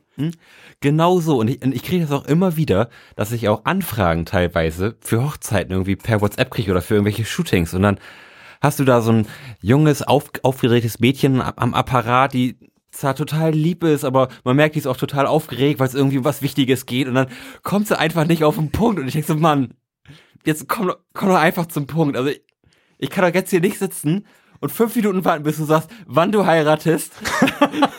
Und dann musst du dir das wen selber du heiratest. mitschreiben. So. Ja. ja. Weißt du, dann denke ich immer, man, einfach in, in drei Sätzen zusammenfassen, das kostet mich zehn Sekunden. Und weißt du, was das ich ich, ich sag ja, das ist eine offene Wunde, ne? Aber das Ding ist halt, du kannst eine Sprachnachricht ja auch nicht als ungelesen markieren. So arbeite ich mit E-Mails. Ich weiß, da Ja. gibt's auch bessere Systeme. Mhm, ja. Aber die wichtigen E-Mails, die lese ich dreimal und setze sie viermal auf ungelesen, damit ich mich endlich mal drum kümmere. Ja, die- Aber so eine Sprachnachricht, die geht halt noch mehr unter in so einem Grundrauschen. Und wenn da was Wichtiges drin ist, mit irgendwie kümmere dich bis da und dahin um das und das, dann bin ich da auch echt raus. Ich schreibe den Leuten wirklich zurück. Mittlerweile habe ich die Lüge erfunden und sage, mein Telefon kann keine Sprachnachrichten. Du musst mir das bitte nochmal schreiben oder mich anrufen. So, das, ja, Ja, das ist da ganz, diskutiere ich ganz, nicht ganz mehr mit fürchterlich. Leuten. Ja, Ja, die Sprachnachricht ist so ein ganz merkwürdiges Amalgam aus Telefonieren und Sprachna äh, und äh, Text. Das hat nämlich die Übergriffigkeit, die Telefonieren hat, ja, ja. was ich ja lange Zeit als große Errungenschaft des Textens gewertet habe, dass die Übergriffigkeit dabei geringer ist, absolut. aber hat halt äh, auch nicht die Konvenienz, die Text hat. Einfach alle Informationen bei sich zu haben. Aber wo ich das gerade ausgesprochen habe, würde ich anknüpfend an das, was du gerade gesagt hast, mit äh, Verantwortung auf den Empfänger zu schieben, ähm, darüber nochmal sprechen wollen, ähm, dass ich das Gefühl habe, dass Text damit inzwischen irgendwie genauso übergriffig ist wie Telefonieren. Aber wisst ihr was, ich gebe noch mal ein Bier aus. Mach, mach das doch mal. Das sind jetzt wirklich so Biergespräche, wenn wir Ja. schon über die Ja. Übergriffigkeit von So. Text philosophieren. ja, ich, ich fand das, also ich habe nie gerne telefoniert. Hm. In meiner Jugend. Aber du bist doch Podcaster, das ist doch alles, das ist doch das Gleiche, oder nicht? das ist überhaupt gar nicht das Gleiche. Also, ich bin ja, ich glaube, im Englischen würde man sagen, ein bisschen socially awkward. Ich funktioniere halt relativ schlecht, einfach so intuitiv mit Menschen. Ich bin sehr schlecht in Smalltalk und leide auf Partys stark darunter, nicht in der Lage zu sein, mich mit Menschen über andere Menschen zu unterhalten und was die denn gerade gemacht hätten, weil es mich leider nicht interessiert. Da auf Partys aber niemand über die Übergriffigkeit des Telefonierens oder die Inauguration von Trump mit mir sprechen wird, muss ich mich da halt entweder hintrinken oder sowas wie hier machen. Weil Podcast und äh, ich habe auch ein bisschen gebraucht, um herauszufinden, warum ich das hier insbesondere mit Lars mache, ist ja so ein bisschen für mich so eine kleine socially awkward person Selbsthilfegruppe. Ja. Man baut so ein, so ein, Safe künstlich, Space so ein auch. künstliches Ding durch diese Mikrofon- und Kopfhörer-Transmission zwischen den Leuten auf, aber ist gleichzeitig nur bei diesen Leuten und nur bei diesem Thema. Kon kontrolliertes Socializen. Ja, kontro das, das trifft es sehr, sehr gut. Kontrolliertes Socializen und das ist das einzige Socializen, das für mich gut funktioniert. Amen, Bruder, ja. Da bin ich bei dir. Und von daher ist Telefonieren natürlich überhaupt nicht das. Aber Lars hält, hält ein weiteres Bier mahnend oder ankündigend in die Luft und es ist Die Meerjungfrau.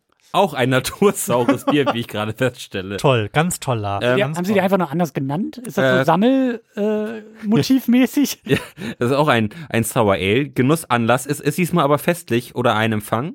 Und Aha. Genusskombinationen sind Empfangssnacks, was also klei kleine Pizzen sein könnten oder Kaviar. Es, es passt praktisch zu einem. Also Das ganz, Schweizer Taschenmesser unter den Bieren. ganz im Ernst, mit dieser Beschreibung oder mit der Kombination aus diesen beiden Beschreibungen ist die Inselbrauerei in meiner Gunst wirklich tief gefallen, denn ich habe den schlimmen Eindruck, dass das wirklich nur Portfolio-Diversifizierung ist bei Ja. denen und zwar ohne Sinn und Verstand. Ja. Aber sei es drum, ich riech mal dran. Die Aber- Farbe ist übrigens genauso langweilig wie die von eben. Es riecht aber erf erfreulicher, weil es nicht so sauer ist. Aber eine schöne Überleitung von deinem socially awkward äh, Thema zu ein Partygetränk, was irgendwie beim Socializen gereicht Mhm. werden sollte. Also, Ich kann Was mir wir auch ja de nicht, facto gerade ich tun. kann mir auch wirklich nichts Schlimmeres vorstellen als so ein Business-Empfang. Womöglich noch mit Leuten, die du dann nicht so gut kennst wie den, deinen Freundeskreis. Und da finde ich Partys, auf denen ich noch nicht drei Bier drinne habe, schon schwer auszuhalten. ich bin da aber beim Telefonieren auch bei dir. Ich, ich kann das auch nicht gut, weil ich will gleich zum Punkt kommen. Mhm. Und manchmal schreibe ich auch so E-Mails. Ich weiß auch nicht, ob man mir das irgendwie vorwerfen kann.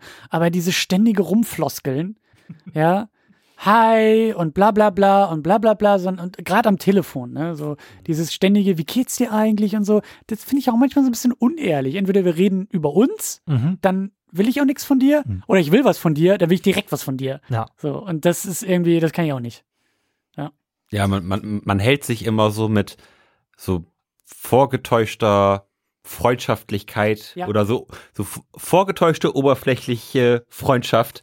Irgendwie versucht man sich so in Business-Geschichten irgendwie bei Laune zu halten. Ich, ich, ich habe das auch, wenn, wenn irgendwie Leute dann Kinder kriegen auf einer, aus, aus einer anderen Firma, mit der man zusammenarbeitet, dann ruft man da, dann rufen die Kollegen da an, gratulieren. Also ich habe ich hab halt irgendwie, glaube ich, das Problem, dass ich wenig empathisch vielleicht bin, oder was heißt, ich bin wenig empathisch für Leute, die ich nicht richtig kenne. Also meine, alles, was in meinem Freundeskreis passiert, da- da- das ist mir total wichtig und da kümmere ich mich auch und da frage ich dann auch nach. Ähm, aber wenn es um Leute geht, die ich eigentlich nur aus Beruf kenne, ganz ehrlich, ist mir scheißegal, ob der ein Kind gekriegt hat. Da muss ich einfach mal so sagen. Also wenn er zehn Kinder gekriegt hat, auch das wäre mir egal. Und, das, und dann auch so, und wie war dein Weihnachten?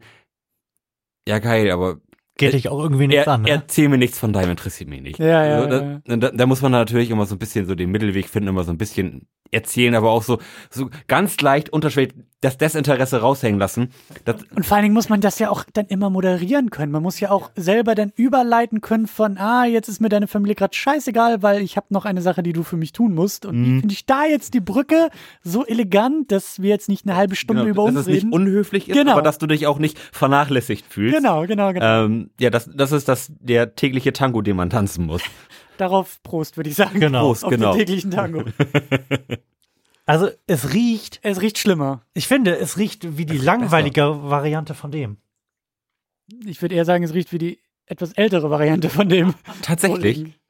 Vielleicht hat, hat mir das erste Bier auch schon ein bisschen äh, die Geschmacksknospen verharzt. Geöffnet, ja. Aber das finde ich jetzt nicht, nicht so schlimm. Vielleicht habe ich mich auch dran gewöhnt, aber das finde ich nicht so sauer. Ähm, Zum Wohle. ja, zum Wohle. Hm. So, Es ist eine deutlich andere Säure als bei dem anderen. Ich finde, es ist eine fruchtigere Säure. Ja. Das andere war ja eher so hefig. Es ist viel feinperliger. Ja. Um es vorwegzuschicken, es gefällt mir besser als das von eben, aber nur unwesentlich besser, weil so dolle unterschiedlich ist es jetzt auch nicht. ich finde es aber nicht so aufdringlich. Ich fand das andere war, war so sehr laut, wenn, wenn man das bei, bei einem Ich Bier bin sagen kann. beeindruckt von euren Vokabeln, die ihr für Bier habt. Ich, ich, ich, ich würde sagen, Wir machen das ja nicht erst seit gestern. Ja, ne? eben. Also man merkt, das macht ihr auch nicht so erst Ja, vergessen. wir denken oft über Bier nach. Ich, ich erinnere mich mit großer Freude immer wieder übrigens, Lars, Ja. an ähm, deine Aussage aus einem der letzten Podcasts, dass eine gute, lang andauernde Umarmung fast so gut wäre wie ein Bier. das habe ich äh, in meinen aktiven Gedankenschatz aufgenommen. Sehr schön. Das freut mich, dass ich das auch mal was zu deinem nicht mehr Kopf los beitragen wie eine kann. lange Umarmung. ja, genau, richtig. Mhm, mhm. Ich, ich denke oft, wenn ich, W wäre dieser Gedanke nicht nur ein Bier? ja, wenn ich abends irgendwo sitze und mir, mir ein Bier aufmache zum Feierabend, ach, was eine schöne Umarmung hier. Ja, eine innere Umarmung, ja. Ja, sehr schön. Also Lars, du wirst dem dann vermutlich drei Punkte geben? Ja, doch. Sogar gute drei Punkte. Ich würde sogar sagen dreieinhalb. Oh, Dann würde ich auch, weil ich hatte gerade eben vier, ne? Ich würde sagen, das ist fünf. Hm. Oder, naja, man könnte auch 4,75 sagen, aber wir machen eine 5 draus. ich, normalerweise würde ich mitschreiben, aber ich habe jetzt wirklich auch ganz wenig Motivation dazu, diese Informationen vorzuhalten. Also wen das am Ende des Tages noch interessiert, der muss dann halt nochmal die Sendung hören. Ich gebe diesem Bier, ich gebe ihm dieselbe Note wie eben. Das bekommt auch sechs Punkte von mir. Ja, immerhin. Mhm.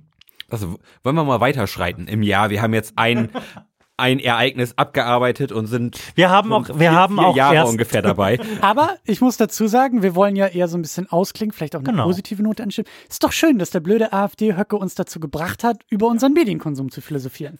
Auf jeden Fall. Oder? Ja. Also bisher läuft das rein konzeptuell, was wir hier uns gedacht haben. Ähm, dann überspringe ich auch mal den Amtsantritt von Donald Trump. Ja, Denn ich finde, das Positivste, was man dazu sagen kann, ist, dass äh, alle Deutschen das Wort Inauguration gelernt haben. und die Krawatte war lang. Das kann man auch festhalten. Und er ist so alt, dass er bald sterben wird. Nur, nur tolle Sachen. Ganz, ganz toller geregnet. Präsident. Ganz toller geregnet. Und Präsident. der weiß Platz war leer. Nee, das war ja der größte, der vollste aller der Zeiten. größte aller Zeiten. Ja. Ich kann es nicht rauslassen, trotzdem wir dieses Thema schon das ein oder andere Mal im Podcast gewälzt haben, aber am 29. Januar hat der SPD-Parteivorstand Martin Schulz zum neuen Parteivorsitzenden und Kanzlerkandidaten gekürt. Was war das Hashtag Gottkanzler, ne? Kam das da auch schon? Schulzzug. Ja. Ja. Mit, ho Äh, mit, mit hoher Energie Hohe am Energie. Zielvorbei. Stimmt. Da gab es ja auf Reddit ein wirklich sehr schönes Subreddit zu, Ja. was im Stil von The Donald aufgemacht war. Das Schulz. Richtig. Das war, es, es war überragend. Die Memfabrik ist angelaufen. ja, boah, ich war, ich war ganz vorne mit dabei. Also ich war, ich war praktisch kurz hinterm Lokführer. Du hast die Kohlen geschaufelt, Ja, genau. Du hast den. Mann. doch. Man war, war ich aufgepumpt wegen dem Kerl und dann, also ich, ich wurde lange nicht, nicht mehr politisch so enttäuscht. Also da, selbst Donald Trump hat mich da weniger emotional berührt. Aber da, also das war wirklich wie so ein kalter Fisch ins Gesicht. Also das war wirklich un- unangenehm. Also es war ein ganz unangenehmes Jahr, politisch gesehen. Jetzt, Jetzt, jetzt wo ich es nochmal sage, ne? ja, also das, die ist ja gerade richtig Schauer den Rücken runtergelaufen.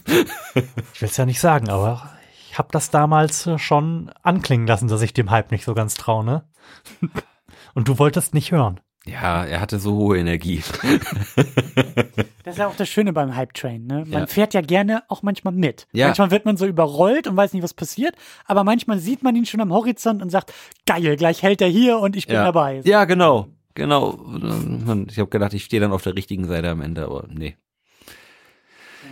Also ich weiß nicht, wo, wo Christian deine politische Heimat ist und ich will es auch gar nicht wissen. Ich vermute aber, dass sie äh, tendenziell stärker bei Herrn Schulz sein würde als ähm, auf der anderen Seite des Spektrums.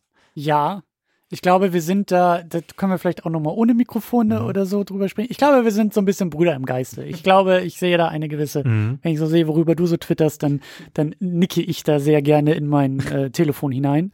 Ähm, Ich, ich, ich habe mir auch vorgenommen, äh, es ist ein schlimmes Themengehüpfe, aber ich habe mir wirklich vorgenommen, vielleicht noch mal ganz kurz im Anklang zur Mediendiskussion, wirklich weniger Leute auf Twitter zu beleidigen. Das, das muss ganz oft einfach immer raus, aber das tut mir auch am Ende des Tages nicht gut. ich würde sagen, solange es die richtigen sind, ist alles in Ordnung. Also Qualität über Quantität an dieser Stelle. Äh, ja, ich weiß nicht. Ich habe den Schulz-Hype-Train wirklich gar nicht so sehr mitgekriegt. Also der, das, wie gesagt, ich bin so uninformiert und interessiert gerade in der ersten Jahreshälfte gewesen, was deutsche Politik angeht, dass es dann irgendwie irgendwann äh, mich so per Brieftaube so gefühlt erreicht hat. Ähm, dann natürlich diese wahnwitzigen äh, Umfrageergebnisse, die Mhm. aber, glaube ich, eher so im April, Mai oder so kamen. Ne? Das hat, glaube ich, ein bisschen gedauert, bis er da angeblich Ich schon. glaube, im April, Mai war das schon alles wieder hin. war schon wieder, ich habe auch Mhm. kein Zeitgefühl, aber es gab doch diese, diese, diese, dieses kleine Peak in Sachen Mhm. Ähm, ja, weiß ich nicht. Naja. Ich habe mir das Kanzlerduell angeguckt. Da habe ich dann meinen Fernseher nochmal entstaubt und nochmal rausgefunden, wie ich irgendwie so Mhm. Fernsehen auf dem Fernseher kann. Das wird vielleicht ja auch noch Thema sein in deiner Oh, ich- Zeitung, ich, aber das ich überlege, also ist es bestimmt, aber wir können es ja direkt da einbauen, denn das passt ja auch thematisch ganz gut dahin. Ich überlege, ob ich das im Fernsehen geschaut habe oder ob das ein Livestream oder sowas war. Also, das war es, glaube ich, bei mir dann auch. Hier, äh, ARD war das, ne? Glaube schon. Ja, ich glaube, ich habe das auch irgendwie aus dem Internet Da auf den Fernseher doch- geklebt. Also da war doch DVB-T auch schon abgeschaltet zu dem Zeitpunkt, weshalb ich gar nicht die Möglichkeit gehabt hätte, das im Fernsehen zu schauen. Also ich weiß noch ganz genau, wo ich es gesehen habe, denn das war nämlich quasi mein Bullauge in die richtige Welt. Denn zu der Zeit oder zu dem Zeitpunkt war ich im Urlaub und das war praktisch das erste, was ich zu dem Zeitpunkt seit zehn Tagen irgendwie politisch mitbekommen hatte und war dann auch schon ein bisschen, nicht sagen aufgeregt, aber gespannt zu sehen, was was da jetzt so präsentiert wird, weil ich auch nicht wusste, wie die Lage der Nation in den letzten Tagen gewesen ist und ob es irgendwelche bahnbrechenden Neuerungen gibt, über die jetzt unbedingt diskutiert werden muss. Und dem war ja auch leider nicht so.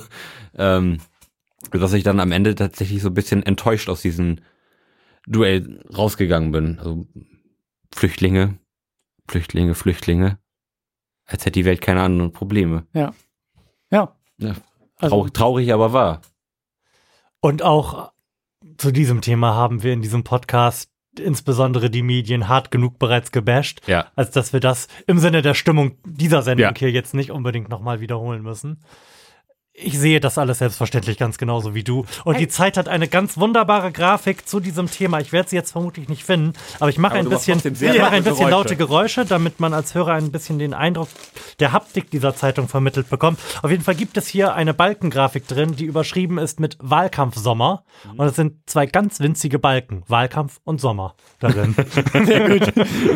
Sehr gut. das fasst es, glaube ich, ganz passend Ja, zusammen, oder? ja, ganz unbedingt. Und vielleicht können wir auch da irgendwie etwas Positives rausziehen und sagen, es ist zumindest für irgendwie dreieinhalb Tage im Frühjahr eines Wahlkampfjahres möglich, Mhm. dass die SPD doch noch mal irgendwie sich wie eine richtige Partei, wie eine große Volkspartei fühlen darf. Wenn, also jetzt ist die nächste Herausforderung, das vielleicht eher so um die Wahl herum hinzukriegen und vielleicht auch so, dass es irgendwie zählt. Und länger als neun Tage. Ja, genau so. Aber so, wie gesagt, positiv denken, ne? So positiv. Also, Mhm. ja.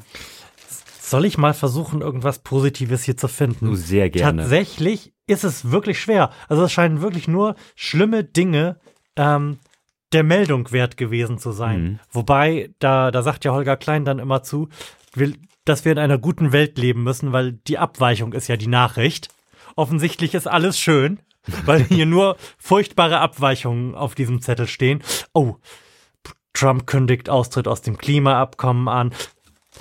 W w- wollen wir ein, ein ganzes, ein ganzes halbes Jahr, wir werden ein ganzes, eine ganze halbe Doppelhaushälfte überspringen und sind am 30. Juni, da wird nämlich die Ehe für alle beschlossen. Fuck yeah. Absolut. Viel zu spät. Mhm. Äh, ich habe damals, ähm, ich war damals in den USA, als dort die Ehe für alle beschlossen wurde. Ähm, das war auch sehr skurril. Ähm, also einfach da zu sein. Ich war in Washington zu der Zeit, ähm, Sommer 2015. Und das war sowieso ein sehr interessanter, schöner, eindrucksvoller Urlaub. Obama irgendwie so auch auf seiner Höhe der Zeit. Ich spaziere durch Washington, durch die Monuments am Weißen Haus vorbei. Äh, das war auch der Sommer, wo Mark Maron, ich weiß nicht, ob ihr den kennt, den WTF-Podcast, auch so ein Interview-Podcast. Und er hatte Obama zu Gast. Also das war ja auch nochmal so eine Art Adelung des Mediums. Und den habe ich mir dann angehört und dann laufe ich da durch Washington am Weißen Haus vorbei und irgendwie parallel dazu, ich habe das zuerst gar nicht so richtig mitgekriegt, waren dann halt schon Proteste da irgendwie vor so einem Gericht und irgendwie die Gegenproteste und die Gegenproteste zu den Gegenprotesten. Und dann wollte ich erstmal so gucken, worum geht's hier eigentlich? Ich habe ein bisschen CNN aufgemacht und merkt, oh guck mal, die Ah. Amis haben es irgendwie jetzt doch nochmal hingekriegt, dass sie irgendwie im 21. Jahrhundert ankommen. Und das war eine total interessante Stimmung, so, dann irgendwie da vor Ort zu sein. Und umso fast schon beschämender, dass es irgendwie erst jetzt hier passiert ist. Ähm, wobei ich das auch interessant finde, dass Merkel das irgendwie so für sich als Sieg oder als, als, also dass sie diejenige ist, die damit in die Geschichtsbücher eingeht. Mhm. Das hat sie unfassbar clever gemacht. Und auch ein unfassbares Armutszeugnis eigentlich für die SPD, wie das irgendwie abgelaufen ist. So. Ja, das war ja praktisch, glaube ich, eher ein Unfall, dass das irgendwie ins. Meinst du? Na, was, was, was, Überlegt, also was- das war ja, doch, das war politisch doch, Ja, das, das, unfassbar das, klug von das war Ja. politisch. das hätte das Thema des Wahlkampfes werden können. Und sie hat gesagt, nö, Räumen wir lass ab. ich nicht zu, räumen wir ab. Mhm. Ja. Ja, das, also das, das war schon eine sta starke Geschichte, zumal ja Frau Merkel dieses Thema, wir sagen, in den Raum geworfen hat, aber ähm, es in den Raum geworfen hat und schlussendlich sich ja auch dagegen ausgesprochen hat. Also sie, Sie hat ja auch dagegen gestimmt. Ja, ge- das äh, macht genau. ja so genial. Das Genau. macht ja so genial. ja, aber das ist war, war lange überfällig, sagen, sagen wir es mal so, dass das überhaupt heutzutage noch ein Thema ist, haben wir auch schon besprochen. Mhm. Ist, ist, ist ein Wunder, aber schön, dass wir jetzt auch endlich so weit sind. Ja, es gibt Veränderungen zum Guten. Ja. Und ich glaube, es gibt derer auch mehr, als man so wahrnimmt, wenn man sowas hier tut. Übrigens Ja. auch sehr schön, dass sich der Begriff Ehe für alle so leicht durchgesetzt hat. Das habe ich noch so ein bisschen mitgekriegt, dass Mhm. es dann halt so ein bisschen aus so einer medien-, äh, journalistischen Ebene auch natürlich viel diskutiert wurde.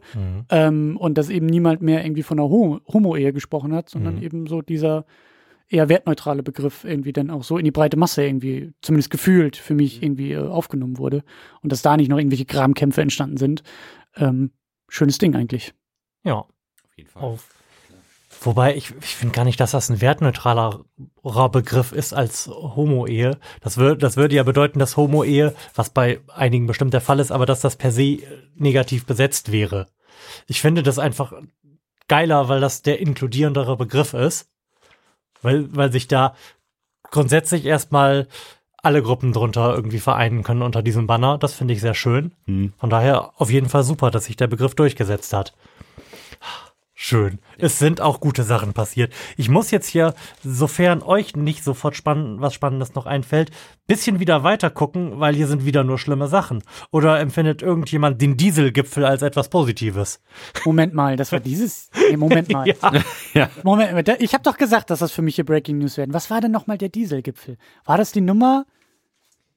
War das die Nummer mit mit äh, Der Dieselgipfel war die Zusammenkunft der Automobilindustrie mit der Politik mit dem Ziel, den Imageschaden für die Automobilindustrie möglichst gering zu halten und ebenso die Kosten für irgendwelche Umrüstungen infolge des Umstands, das beschissen wurde, VW? Hm? klein zu halten. Und, Aber- äh, und es war das zweite große Thema im, im TV-Duell. War denn war denn war denn der ganze Beschiss und das Aufdecken des Beschisses äh, auch schon dieses Jahr oder war das let also Ich glaube, das hat 2016? Ende letzten Jahres begonnen Okay, zu, okay. zu blubbern und hat dann ja nicht mehr aufgehört zu blubbern. Aber auch hier, wer diesen Podcast hört, weiß, dass wir uns äh, seit Jahr und Tag gegen den individualisierten Personennahverkehr aussprechen und große Freunde des selbstfahrenden Elektroautos sind.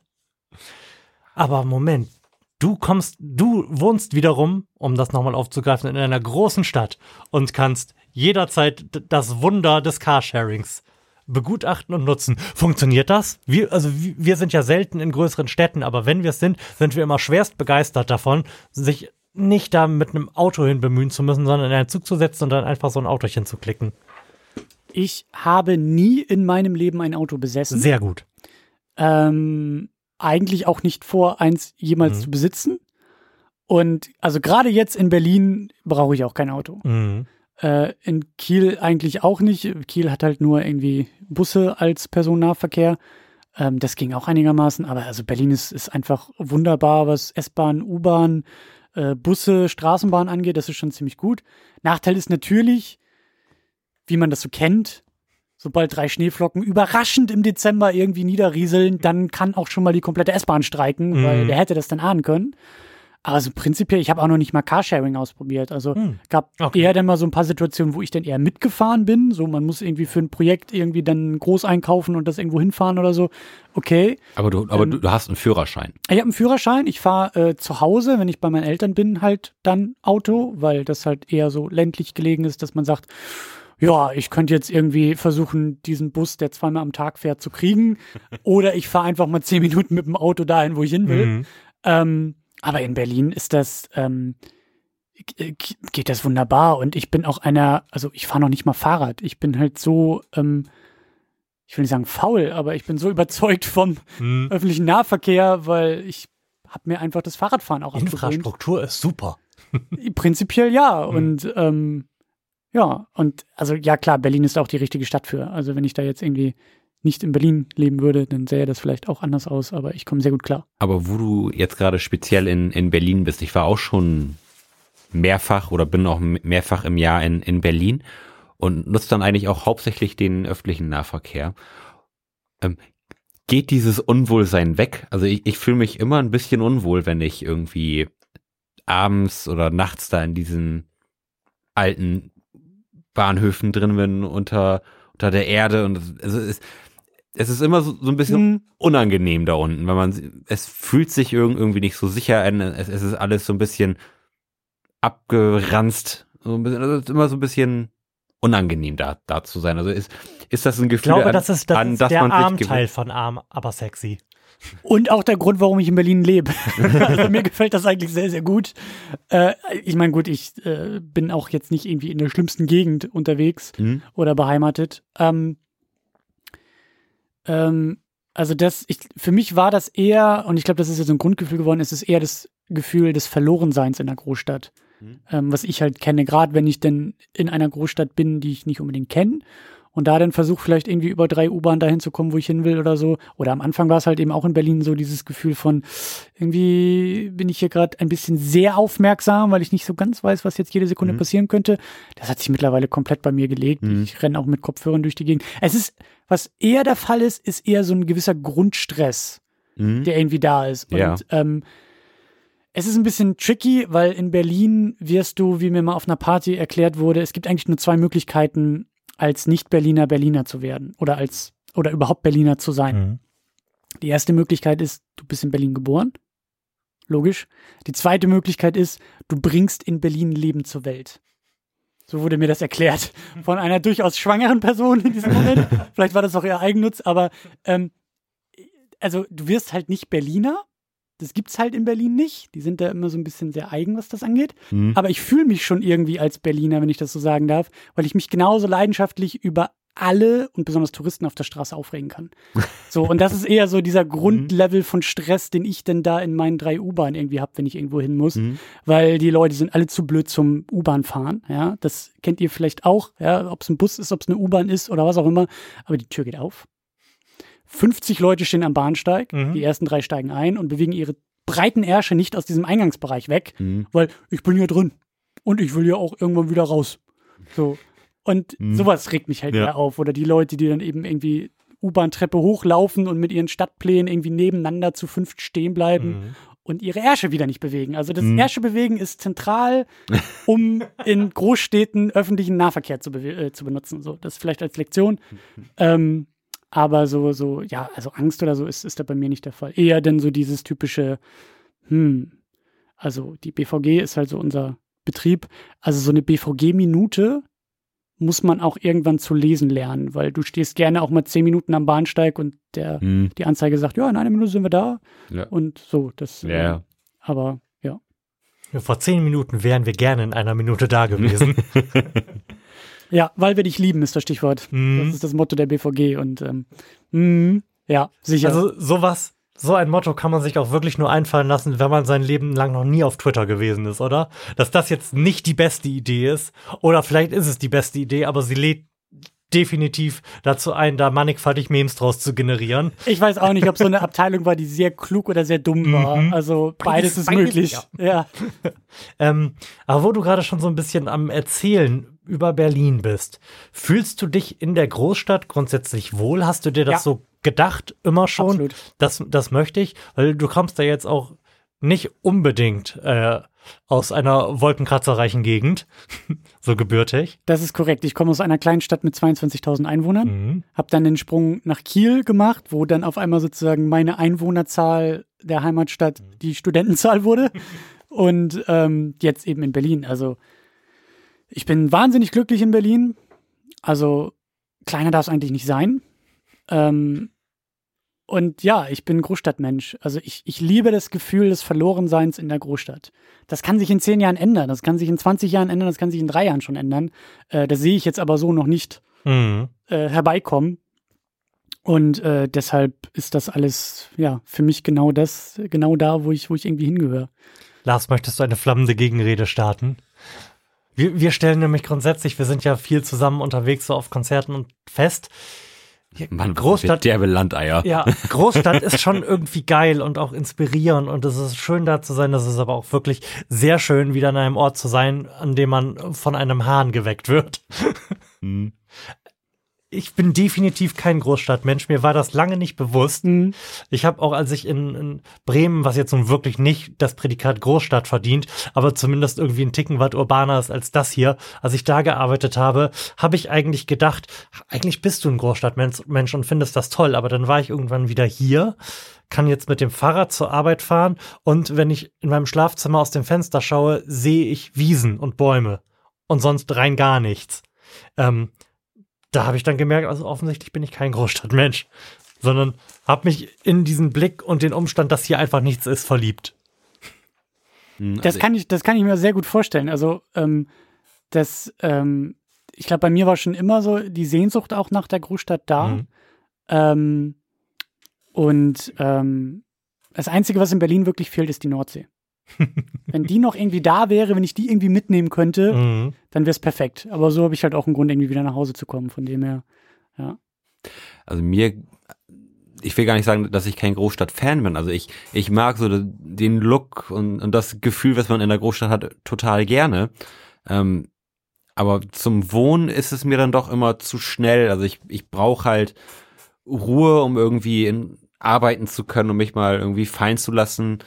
Ähm, so für, für eine kreative Schaffensphase, sag ich mal, um irgendwie neue Ideen zu kriegen, aber wieder so den, den Kickstarter vom Kreativmotor mal wieder zu treten, ist, ist eine Großstadt genau das Richtige. Da ist, da ist viel los, da ist coole Architektur, das ist alles irgendwie ein bisschen sexy und das, das, das macht einfach Spaß, da, da durchzulaufen, das auch mal so, so ein paar Tage einzusaugen. Also so Städteurlaub finde ich super, aber mich da dauerhaft niederzulassen, das wäre mir, das, das wäre mir zu viel Input, weil ich, ich brauche einfach die Ruhe und auch mal so die visuelle Ruhe, um einfach mal Dinge zu verarbeiten. Und da bin ich offensichtlich nicht gebaut für, das irgendwie ausblenden zu können. Da muss ich aber auch dazu sagen, ähm, ich lebe in mehreren sehr gut oder habe in mehreren sehr guten WGs in Berlin gelebt. Also ich hatte im ersten Jahr wirklich zwei sehr wunderbare Mitbewohnerinnen und wir sind sehr familiär zusammengewachsen, was auch wirklich für uns alle, die neu in Berlin waren, super wichtig war, weil in dem Moment, wenn die Wohnungstür zu war, mhm. dann war, wir waren dann nicht mehr in der Großstadt. Also wir hatten jetzt nicht irgendwie jeden dritten Abend die Koks- und Nuttenpartys bei uns in der WG, sondern wir haben irgendwie gemütlich abends zusammen gekocht und irgendwie die Mädels sind irgendwie abends um neun ins Bett gegangen und ich bin irgendwie vielleicht um halb elf ins Bett gegangen oder sowas und habe dann irgendwie noch ein Buch gelesen. So, das war irgendwie so unsere, unsere, unser Leben in der Großstadt Berlin, mhm. während andere, ganz andere äh, Leben, Alltagsleben irgendwie haben. Vier Tage Berghain. ja, genau. So, ne? Das Zimmer, das mietest du halt nur die halbe Woche, weil die andere Hälfte der Woche bist du tatsächlich im Berghain unterwegs. Also äh, so ist es halt bei uns nicht. Und das, das, das habe ich auch gemerkt, wie wichtig eigentlich zu Hause ist und wie, wie, wie, ähm, ja, wie, wie, wie man auch ein Zuhause sich erschaffen und aufbauen kann. Und das ist auch in der aktuellen WG so. Also es sind jetzt andere äh, Mitbewohner immer noch die gleiche Wohnung so.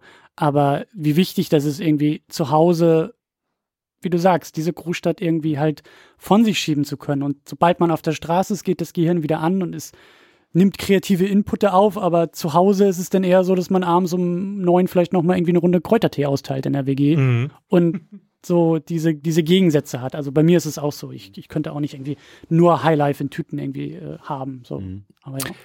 Aber was, was ich zum Beispiel brauche, ist ab, ab und zu, wenn ich irgendwie eine große Sinneskrise habe, ähm, Sowas hast du?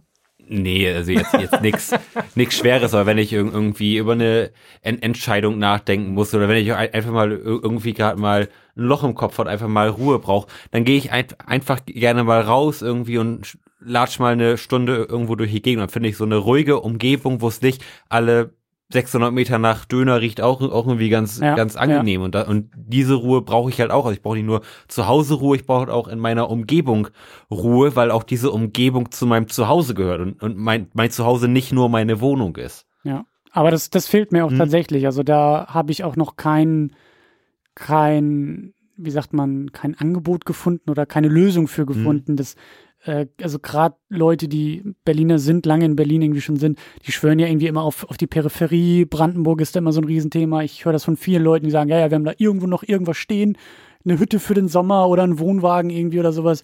Und so weit bin ich noch nicht gekommen, aber ich merke auch, ich merke, ich merke die Sehnsucht auch irgendwie danach. Wirklich, klar, das ist nicht der Luxus, dass man sagt, ich trete irgendwie vor die Haustür und habe meine Ruhe, dann muss man wahrscheinlich auch irgendwie nochmal eine Stunde irgendwie rausfahren oder so. Ja. Aber ähm, ich sehe den Bedarf dafür auch so langsam. Also das, äh, da muss man echt irgendwie ja auch Ausgleich finden. Aber mal gucken. Mal gucken, was da noch so in den nächsten Jahren. Ich denke, wenn man kreativ wird, wird man da sicherlich auch eine, eine Lösung für finden. Aber das ist halt ja. so, so eine Geschichte, wo ich mir jetzt un, keine unmittelbare Lösung für erdenken kann. Wenn man da länger dran forscht, wird man sicherlich auch irgendeine Bahnlinie finden, die irgendwie ja, ja. zehn Stationen fährt und dann bist du irgendwo in eine Wicken und kannst da irgendwie durch die Gegend laufen. Aber das gehört für mich auch schon zum Zuhause dazu, dass man so ein bisschen ruhig, ruhig sein kann einfach. Ja. Wollen wir zu einem weiteren Thema schreiten? Ja. Hast du denn überhaupt noch was? Ich denke, das Jahr ist vorbei, oder? Mehr ist doch nicht passiert? nee, nee, mehr war nicht. Tatsächlich sind hier viele Dinge, die von denen selbst ich weiß, dass sie passiert sind, aber die ich so weit weggeschoben habe, dass ich es schwierig finde, darüber zu sprechen. Wie zum Beispiel, obwohl es irgendwie ein wichtiges Thema ist, dass in Polen trotz scharfer Kritik der Europäischen Union eine Justizreform in Kraft tritt, die bla bla bla.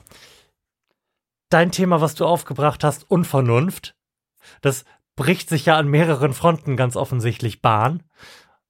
Aber ich kann da überhaupt jetzt gar nicht so elaboriert drüber sprechen, weil ich es halt gerade was im außerdeutschen und außeramerikanischen Kontext stattgefunden hat, so weit von mir weggeschoben habe, dass ich da nichts Kluges zu sagen kann. Aber das Gefühl ist halt da, dass überall irgendwie unvernünftige Leute unvernünftige Dinge tun und damit Erfolg haben. Und das irritiert mich.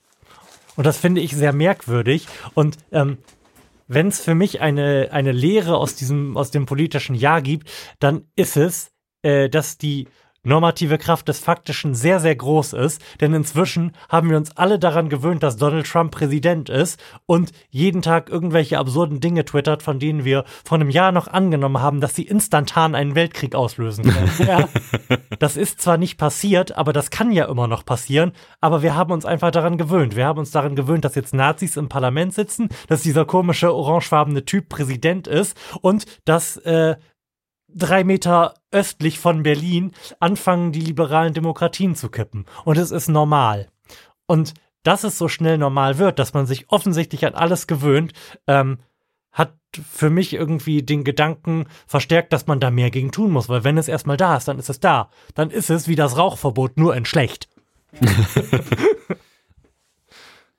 also das ist so die eine große Erkenntnis, die ich habe. Dinge auch wenn man nicht glaubt, dass sie passieren können, passieren und dann gehen sie auch nicht so schnell und garantiert nicht von alleine wieder weg. Ja, und das ist auch meine Lektion für, für dieses Jahr, eigentlich ein, ein, eine Unzufriedenheit irgendwie in mir zu spüren äh, gegenüber mir selber, weil ich auch noch nicht weiß, was ich tun kann oder soll, mhm. sondern auch eher, was ich auch schon meinte, Kopfschütteln davor zu stehen und solche Sachen zu lesen, aber sofort das Bedürfnis habe, ja, aber man muss ja was tun.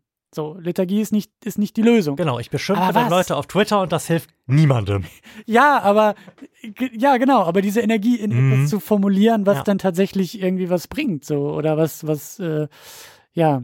Aber das ist auch meine Beobachtung des Jahres, dass eben durch die Person Donald Trump, mhm. über die ich das eher dann wahrgenommen habe, dass halt vielleicht auch eigentlich viel zu spät, das erst zu lernen, aber dass halt Zerstörung einfacher ist als Erschaffung. Also, dass halt das Einreißen von Dingen äh, sehr leicht funktioniert. Außer bei Mauern, kann. außer bei Mauern. Ja, ja, das war auch vielleicht ganz gut so. Also, dass die dann doch auch noch eingerissen wurde. Aber ähm, ja, dass das, dass das ja, dass die Zerstörung von dem, was man eigentlich für, äh, für normal hielt mhm. oder für gegeben ansah, Errungenschaften, dass die einerseits gar nicht so in Stein gemeißelt sind, sondern vielleicht auch wieder irgendwie rückgängig gemacht werden können oder halt irgendwie untergraben werden können. Und dass dann dieser Prozess unfassbar schnell funktionieren kann und das ähm, Aufkehren und Zusammenfügen und Aufrichten des Trümmerhaufens mhm. ein viel längerer Prozess ist. So. Ja, Vertrauen aufbauen ist viel schwieriger als Vertrauen abzubauen. Man Zum stelle Beispiel. sich vor, Donald Trump würde auf einmal zu Sinn, zu Sinn kommen und er würde ein ganz normaler Politiker werden. Ärzte operieren den Tumor aus seinem ja. Kopf heraus, ja. der bisher verhindert hat, dass er Und ein Gehirn denkt. hinein. ja. Oder ein Herz in die Brust vielleicht. Mhm. Ja, und er würde jetzt normale Politik machen und irgendwie wirklich gute Dinge tun. Niemand würde ihm glauben. Alle würden sich fragen, was steckt dahinter? Ja, ja was will er eigentlich? Ja, ja. ja. Das, also von daher, hast du einmal die Brücke hinter dir abgebrannt? Ja. Ist der Weg zurück doch ein sehr steiniger. Ja. Und es liegt ein tiefer Fall vor dir. Und das, das betrifft ja insbesondere an der Stelle nicht nur Donald Trump. Das ist ja irgendwie so das gesamte politische System, was an dieser Symbolfigur Donald Trump einen dramatischen Vertrauensverlust einfach kassiert hat. Ja. Irgendwie glaubt man nicht mehr, dass die das auf die Reihe kriegen. Wobei die halt irgendwie wir alle sind. Ja. Und der Umstand, dass wir, auch wir hier, wir sind zumindest zu, zu großen Teilen irgendwie politisch interessiert. Du bist zumindest, ähm, hast einen politischen Standpunkt und siehst, hast ein Gefühl dazu, siehst, dass Dinge definitiv falsch laufen, aber wir sitzen hier, reden da jetzt drüber und haben nicht den Hauch einer Ahnung, was wir da irgendwie vernünftigerweise für oder gegen tun könnten. Hm. ähm aber um jetzt die, diese Mollnote so ein bisschen hier stimmt, aus Stimmt, oh, es tut mir leid, ich, ich lasse mich da immer hinreißen. so, spiele ich jetzt mal ein Dur. Und zwar ähm, gibt es es, es hat mich immer gestört, dass ich ähm, irgendwie nichts gemacht habe, um der Allgemeinheit ähm, zu nützen. Und auch einer der äh, Vorsätze, die, die ich mir genommen habe und die ich auch dann zu Herzen genommen habe. Ähm, und was auch wirklich ein, ein tolles Gefühl ist, ich, äh, ich spende. Ich spende zum einen für UNICEF und zum anderen ähm, habe ich ein Patenkind im SOS Kinderdorf in Bolivien. Und da habe ich jetzt tatsächlich vor, wann das, am 22. glaube ich, meinen ersten, äh, meine erste Weihnachtspost bekommen. Und das war total niedlich, weil dann, ähm, man hat dann ja so ein, wirklich quasi ein Kind, was, was einem dann irgendwie, wofür man dann quasi sein Geld spendet. Und da schreibt er dann halt einen Weihnachtsbrief. Und dann ist das halt total süß. Man, man kriegt halt dann den, den Originaltext, wo dann was draufgemalt ist und man kriegt halt eine entsprechende deutsche Übersetzung. Das ist auch dann total süß, wie sie dann schreiben, dass sie sich freuen und dass sie jetzt, dass es total warm bei denen ist und dass sie jetzt gerade ganz viel Fußball spielen. Und ähm, worauf ich eigentlich hinaus wollte, ist, dass es ein unheimlich gutes Gefühl ist, auch wenn es im Kleinen ist, irgendwie versuchen, was zu ändern und nicht nur sich dem Gefühl hinzugeben, ja. ich kann doch sowieso nichts machen oder ich mache hier jetzt äh, zwar einen Podcast und damit mhm. sind wir ja, sag ich mal, schon ak aktiver als die meisten anderen irgendwie darum, wenn es darum geht, eine Meinung zu äußern und für irgendetwas zu stehen. Trotzdem finde ich es schön, wenn man irgendwie noch das Gefühl hat, man, man hilft tatsächlich auch direkt irgendeinem, irgend, irgendeiner Organisation oder einem bestimmten Problem. Und das finde ich ist eine Sache, das sollte man öfter machen und da soll, das sollte auch irgendwie mehr zur, zur Norm werden, weil es ja, ja wirklich was ist, was, was keinem wehtut, zumal man ja auch ähm, einen jährlichen Freibetrag hat an Steuern, die man so quasi verspenden kann. Das ist eigentlich eine ziemlich sexy Geschichte, muss ich sagen, ähm, die, glaube ich, wenig Leute zur Kenntnis genommen haben oder das vielleicht, vielleicht auch kein Interesse dran haben. Das, das will ich den allermeisten nicht mal unterstellen. Und einfach, dass es da so das Gefühl gibt, ah, ich, kann ich mir nicht leisten oder habe ich vielleicht nicht das Geld für. Das, bei manchen mag das sicherlich so sein, aber bei vielen ist es dann sicherlich auch irgendwo Bequemlichkeit und das prangere ich an. Äh, Amen. Ich, aber ich glaube, dass es, dass neben dem Problem Bequemlichkeit ein großes Problem ist, dass viele Leute auch Thema von eben, nicht das Vertrauen haben, dass wenn sie irgendwo Geld hingeben, das auch an der Stelle ankommt. Hm. Das, das ist ja, das ist ein Narrativ, was sich irgendwie durchzieht. Hm. Ja, klar. Wem, ja, wem kannst du denn noch überhaupt Geld geben? Das landet doch sowieso nur. Ja und nein. Also, ähm, genau mit den Gedanken renne ich jetzt auch schon etwas länger schwanger ähm, irgendwie auch mit Geld gezielt irgendwo hin mhm. ähm, etwas Gutes tun. Und ähm, mein Eindruck ist einfach, je lokaler das ist, mhm. desto besser. Also mhm. wer wirklich sagt, ich möchte nicht irgendwie ein, eine größere Institution unterstützen, weil irgendwie mein Groschen da irgendwie noch nicht mal irgendwie ein Rundungsfehler ist ungefähr, ja, dann sucht ihr aber wirklich etwas, was halt viel, viel kleiner ist als das, was so lokal wie möglich ist, wo du wirklich sagst, also das sind eher Gedanken, die ich mir jetzt gerade auch stelle, so, wo komme ich eigentlich her? Was für, was für ein, was für ein Luxus habe ich sozusagen in meiner Biografie genossen? Welche, welche Faktoren haben da auf mich gewirkt? Und vielleicht kann ich jetzt zurückwirken, indem ich einfach mhm. aus der Entfernung sage, ich spende da mal irgendwie ein bisschen was hin, so und, und weiß aber, hey, das sind irgendwie, weiß ich nicht, zwei Sozialarbeiter, die dieses Projekt aufbauen, so, da weiß ich, da kommt das Geld mhm. irgendwie an und das ist kein Multimillionen-Verein äh, oder sowas. Ähm, also wer eben diese, diese Argumente mit sich herumträgt, so, ja, mhm, sucht klar. euch was Lokales, so, sucht euch was Kleines, Lokales und äh, dann wisst ihr, es kommt irgendwie, also es kommt eher an, so. Und ähm, aber auch da, ich, ich halte das eh nicht. Ich bin seit irgendwie zwölf Jahren Vegetarier und renne auch nicht durch die Gegend und sage, äh, mein Verzicht auf Fleischkonsum verbessert die Welt. So weiß ich auch, dass das so nicht funktioniert. Ich kann aber auch für mich sagen, ich kann damit ruhiger schlafen und das mhm. ist auch schon mal ein Gewinn. Und wer eben auch so vielleicht über Spenden irgendwie nachdenkt. Und auch da, das ist so ein bisschen auch meine Lektion, die ich im Positiven aus dieser Zerstörung dauert lange, erschaffen dauert, äh, ist kurz, mhm. äh, erschaffen dauert lange, so, dass das hat mir auch ein bisschen zur Entspannung verholfen dieses Jahr, dass ich irgendwie auch mich dadurch ein bisschen weniger unter Druck und Stress versetzt sehe, zu sagen, ich muss jetzt aber sofort morgen die Lösung für alle Weltprobleme haben und sie übermorgen gleich anwenden können, sondern hey, es ist sowieso ein langwieriger Prozess, den man sich dann irgendwie aussetzt. Wichtig ist, geh mal den ersten Schritt und fang an, irgendwie über diesen Prozess nachzudenken und dann gönn dir auch genug Zeit, um halt irgendwie die richtigen Strukturen zu finden und die richtigen ähm, Ideen zu haben. So. Und wenn das vielleicht noch nicht morgen passiert, dann ist es auch okay. So. Aber wie du sagst, so das Nichtstun ist das, was ich auch anprangern kann.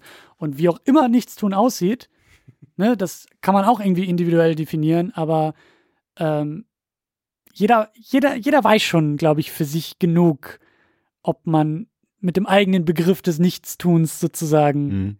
Ob man den auf sich selber anwenden kann oder nicht. Das können die wenigsten von außen irgendwie sagen, aber ich glaube, da hat jeder ein schlechtes Gewissen irgendwie in die Wiege gelegt bekommen und weiß bei diesem Wort so, mm, ja, doch. Ah, ich könnte gemeint sein. ja, genau so. Und, Mhm. und ja, auf jeden Fall.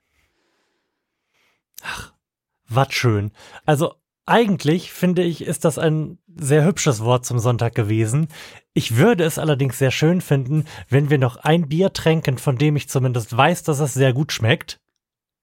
Damit Das passt ja auch zur Damit- Stimmung der Sendung. genau, oder? damit insbesondere auch der gute- rausgehen. der gute Herr Steiner Auch, auch noch mal ein leckeres Bier. auch noch mal ein leckeres Bier Kann bekommt. ich auch wiederkommen. Ne?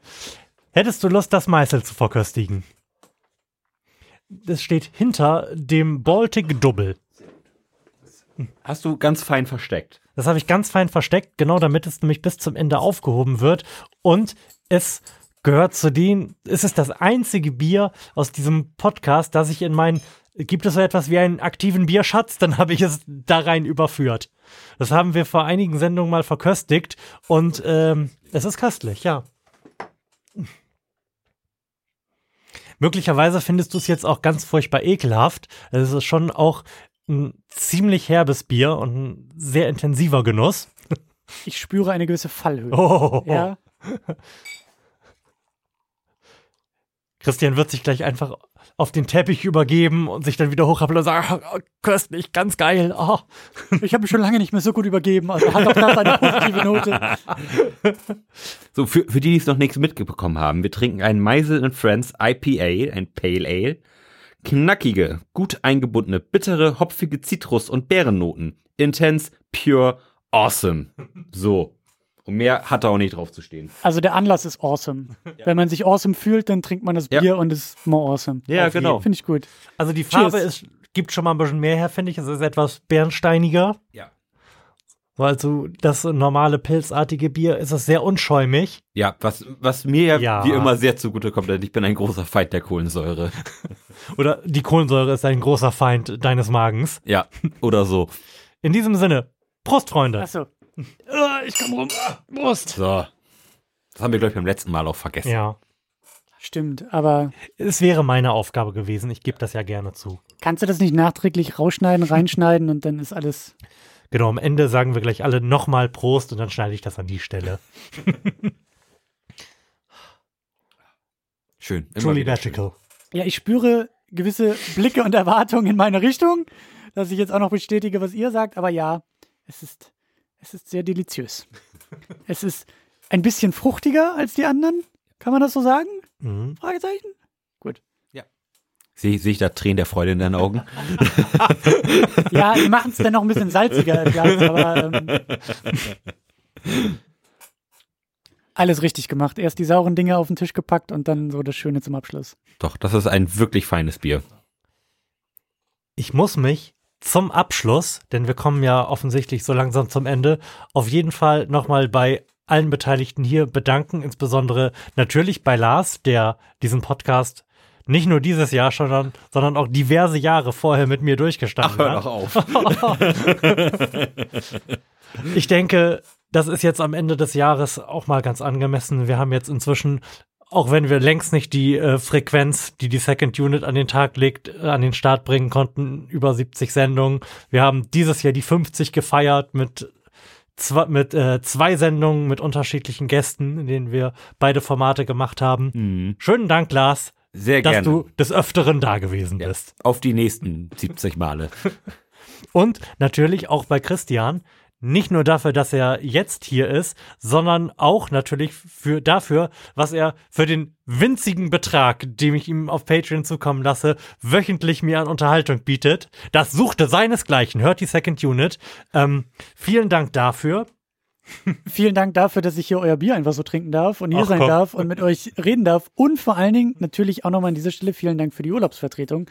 Wenn du jetzt schon den, den Schleichwerbeball Ja, sozusagen auf die klar. Second Unit wirfst, Ja. dann lenke ich ihn um und werfe direkt in den Korb, denn am besten kann man einfach mal eure Sendung anhören. Dann hat man schon mal ein kleines Gefühl dafür, was die Second Unit eigentlich ist, mit zwei sehr vertrauten, charmanten Stimmen. Genau. Mann, das war richtig klug. Ja, ne? Das Bier wirkt langsam so.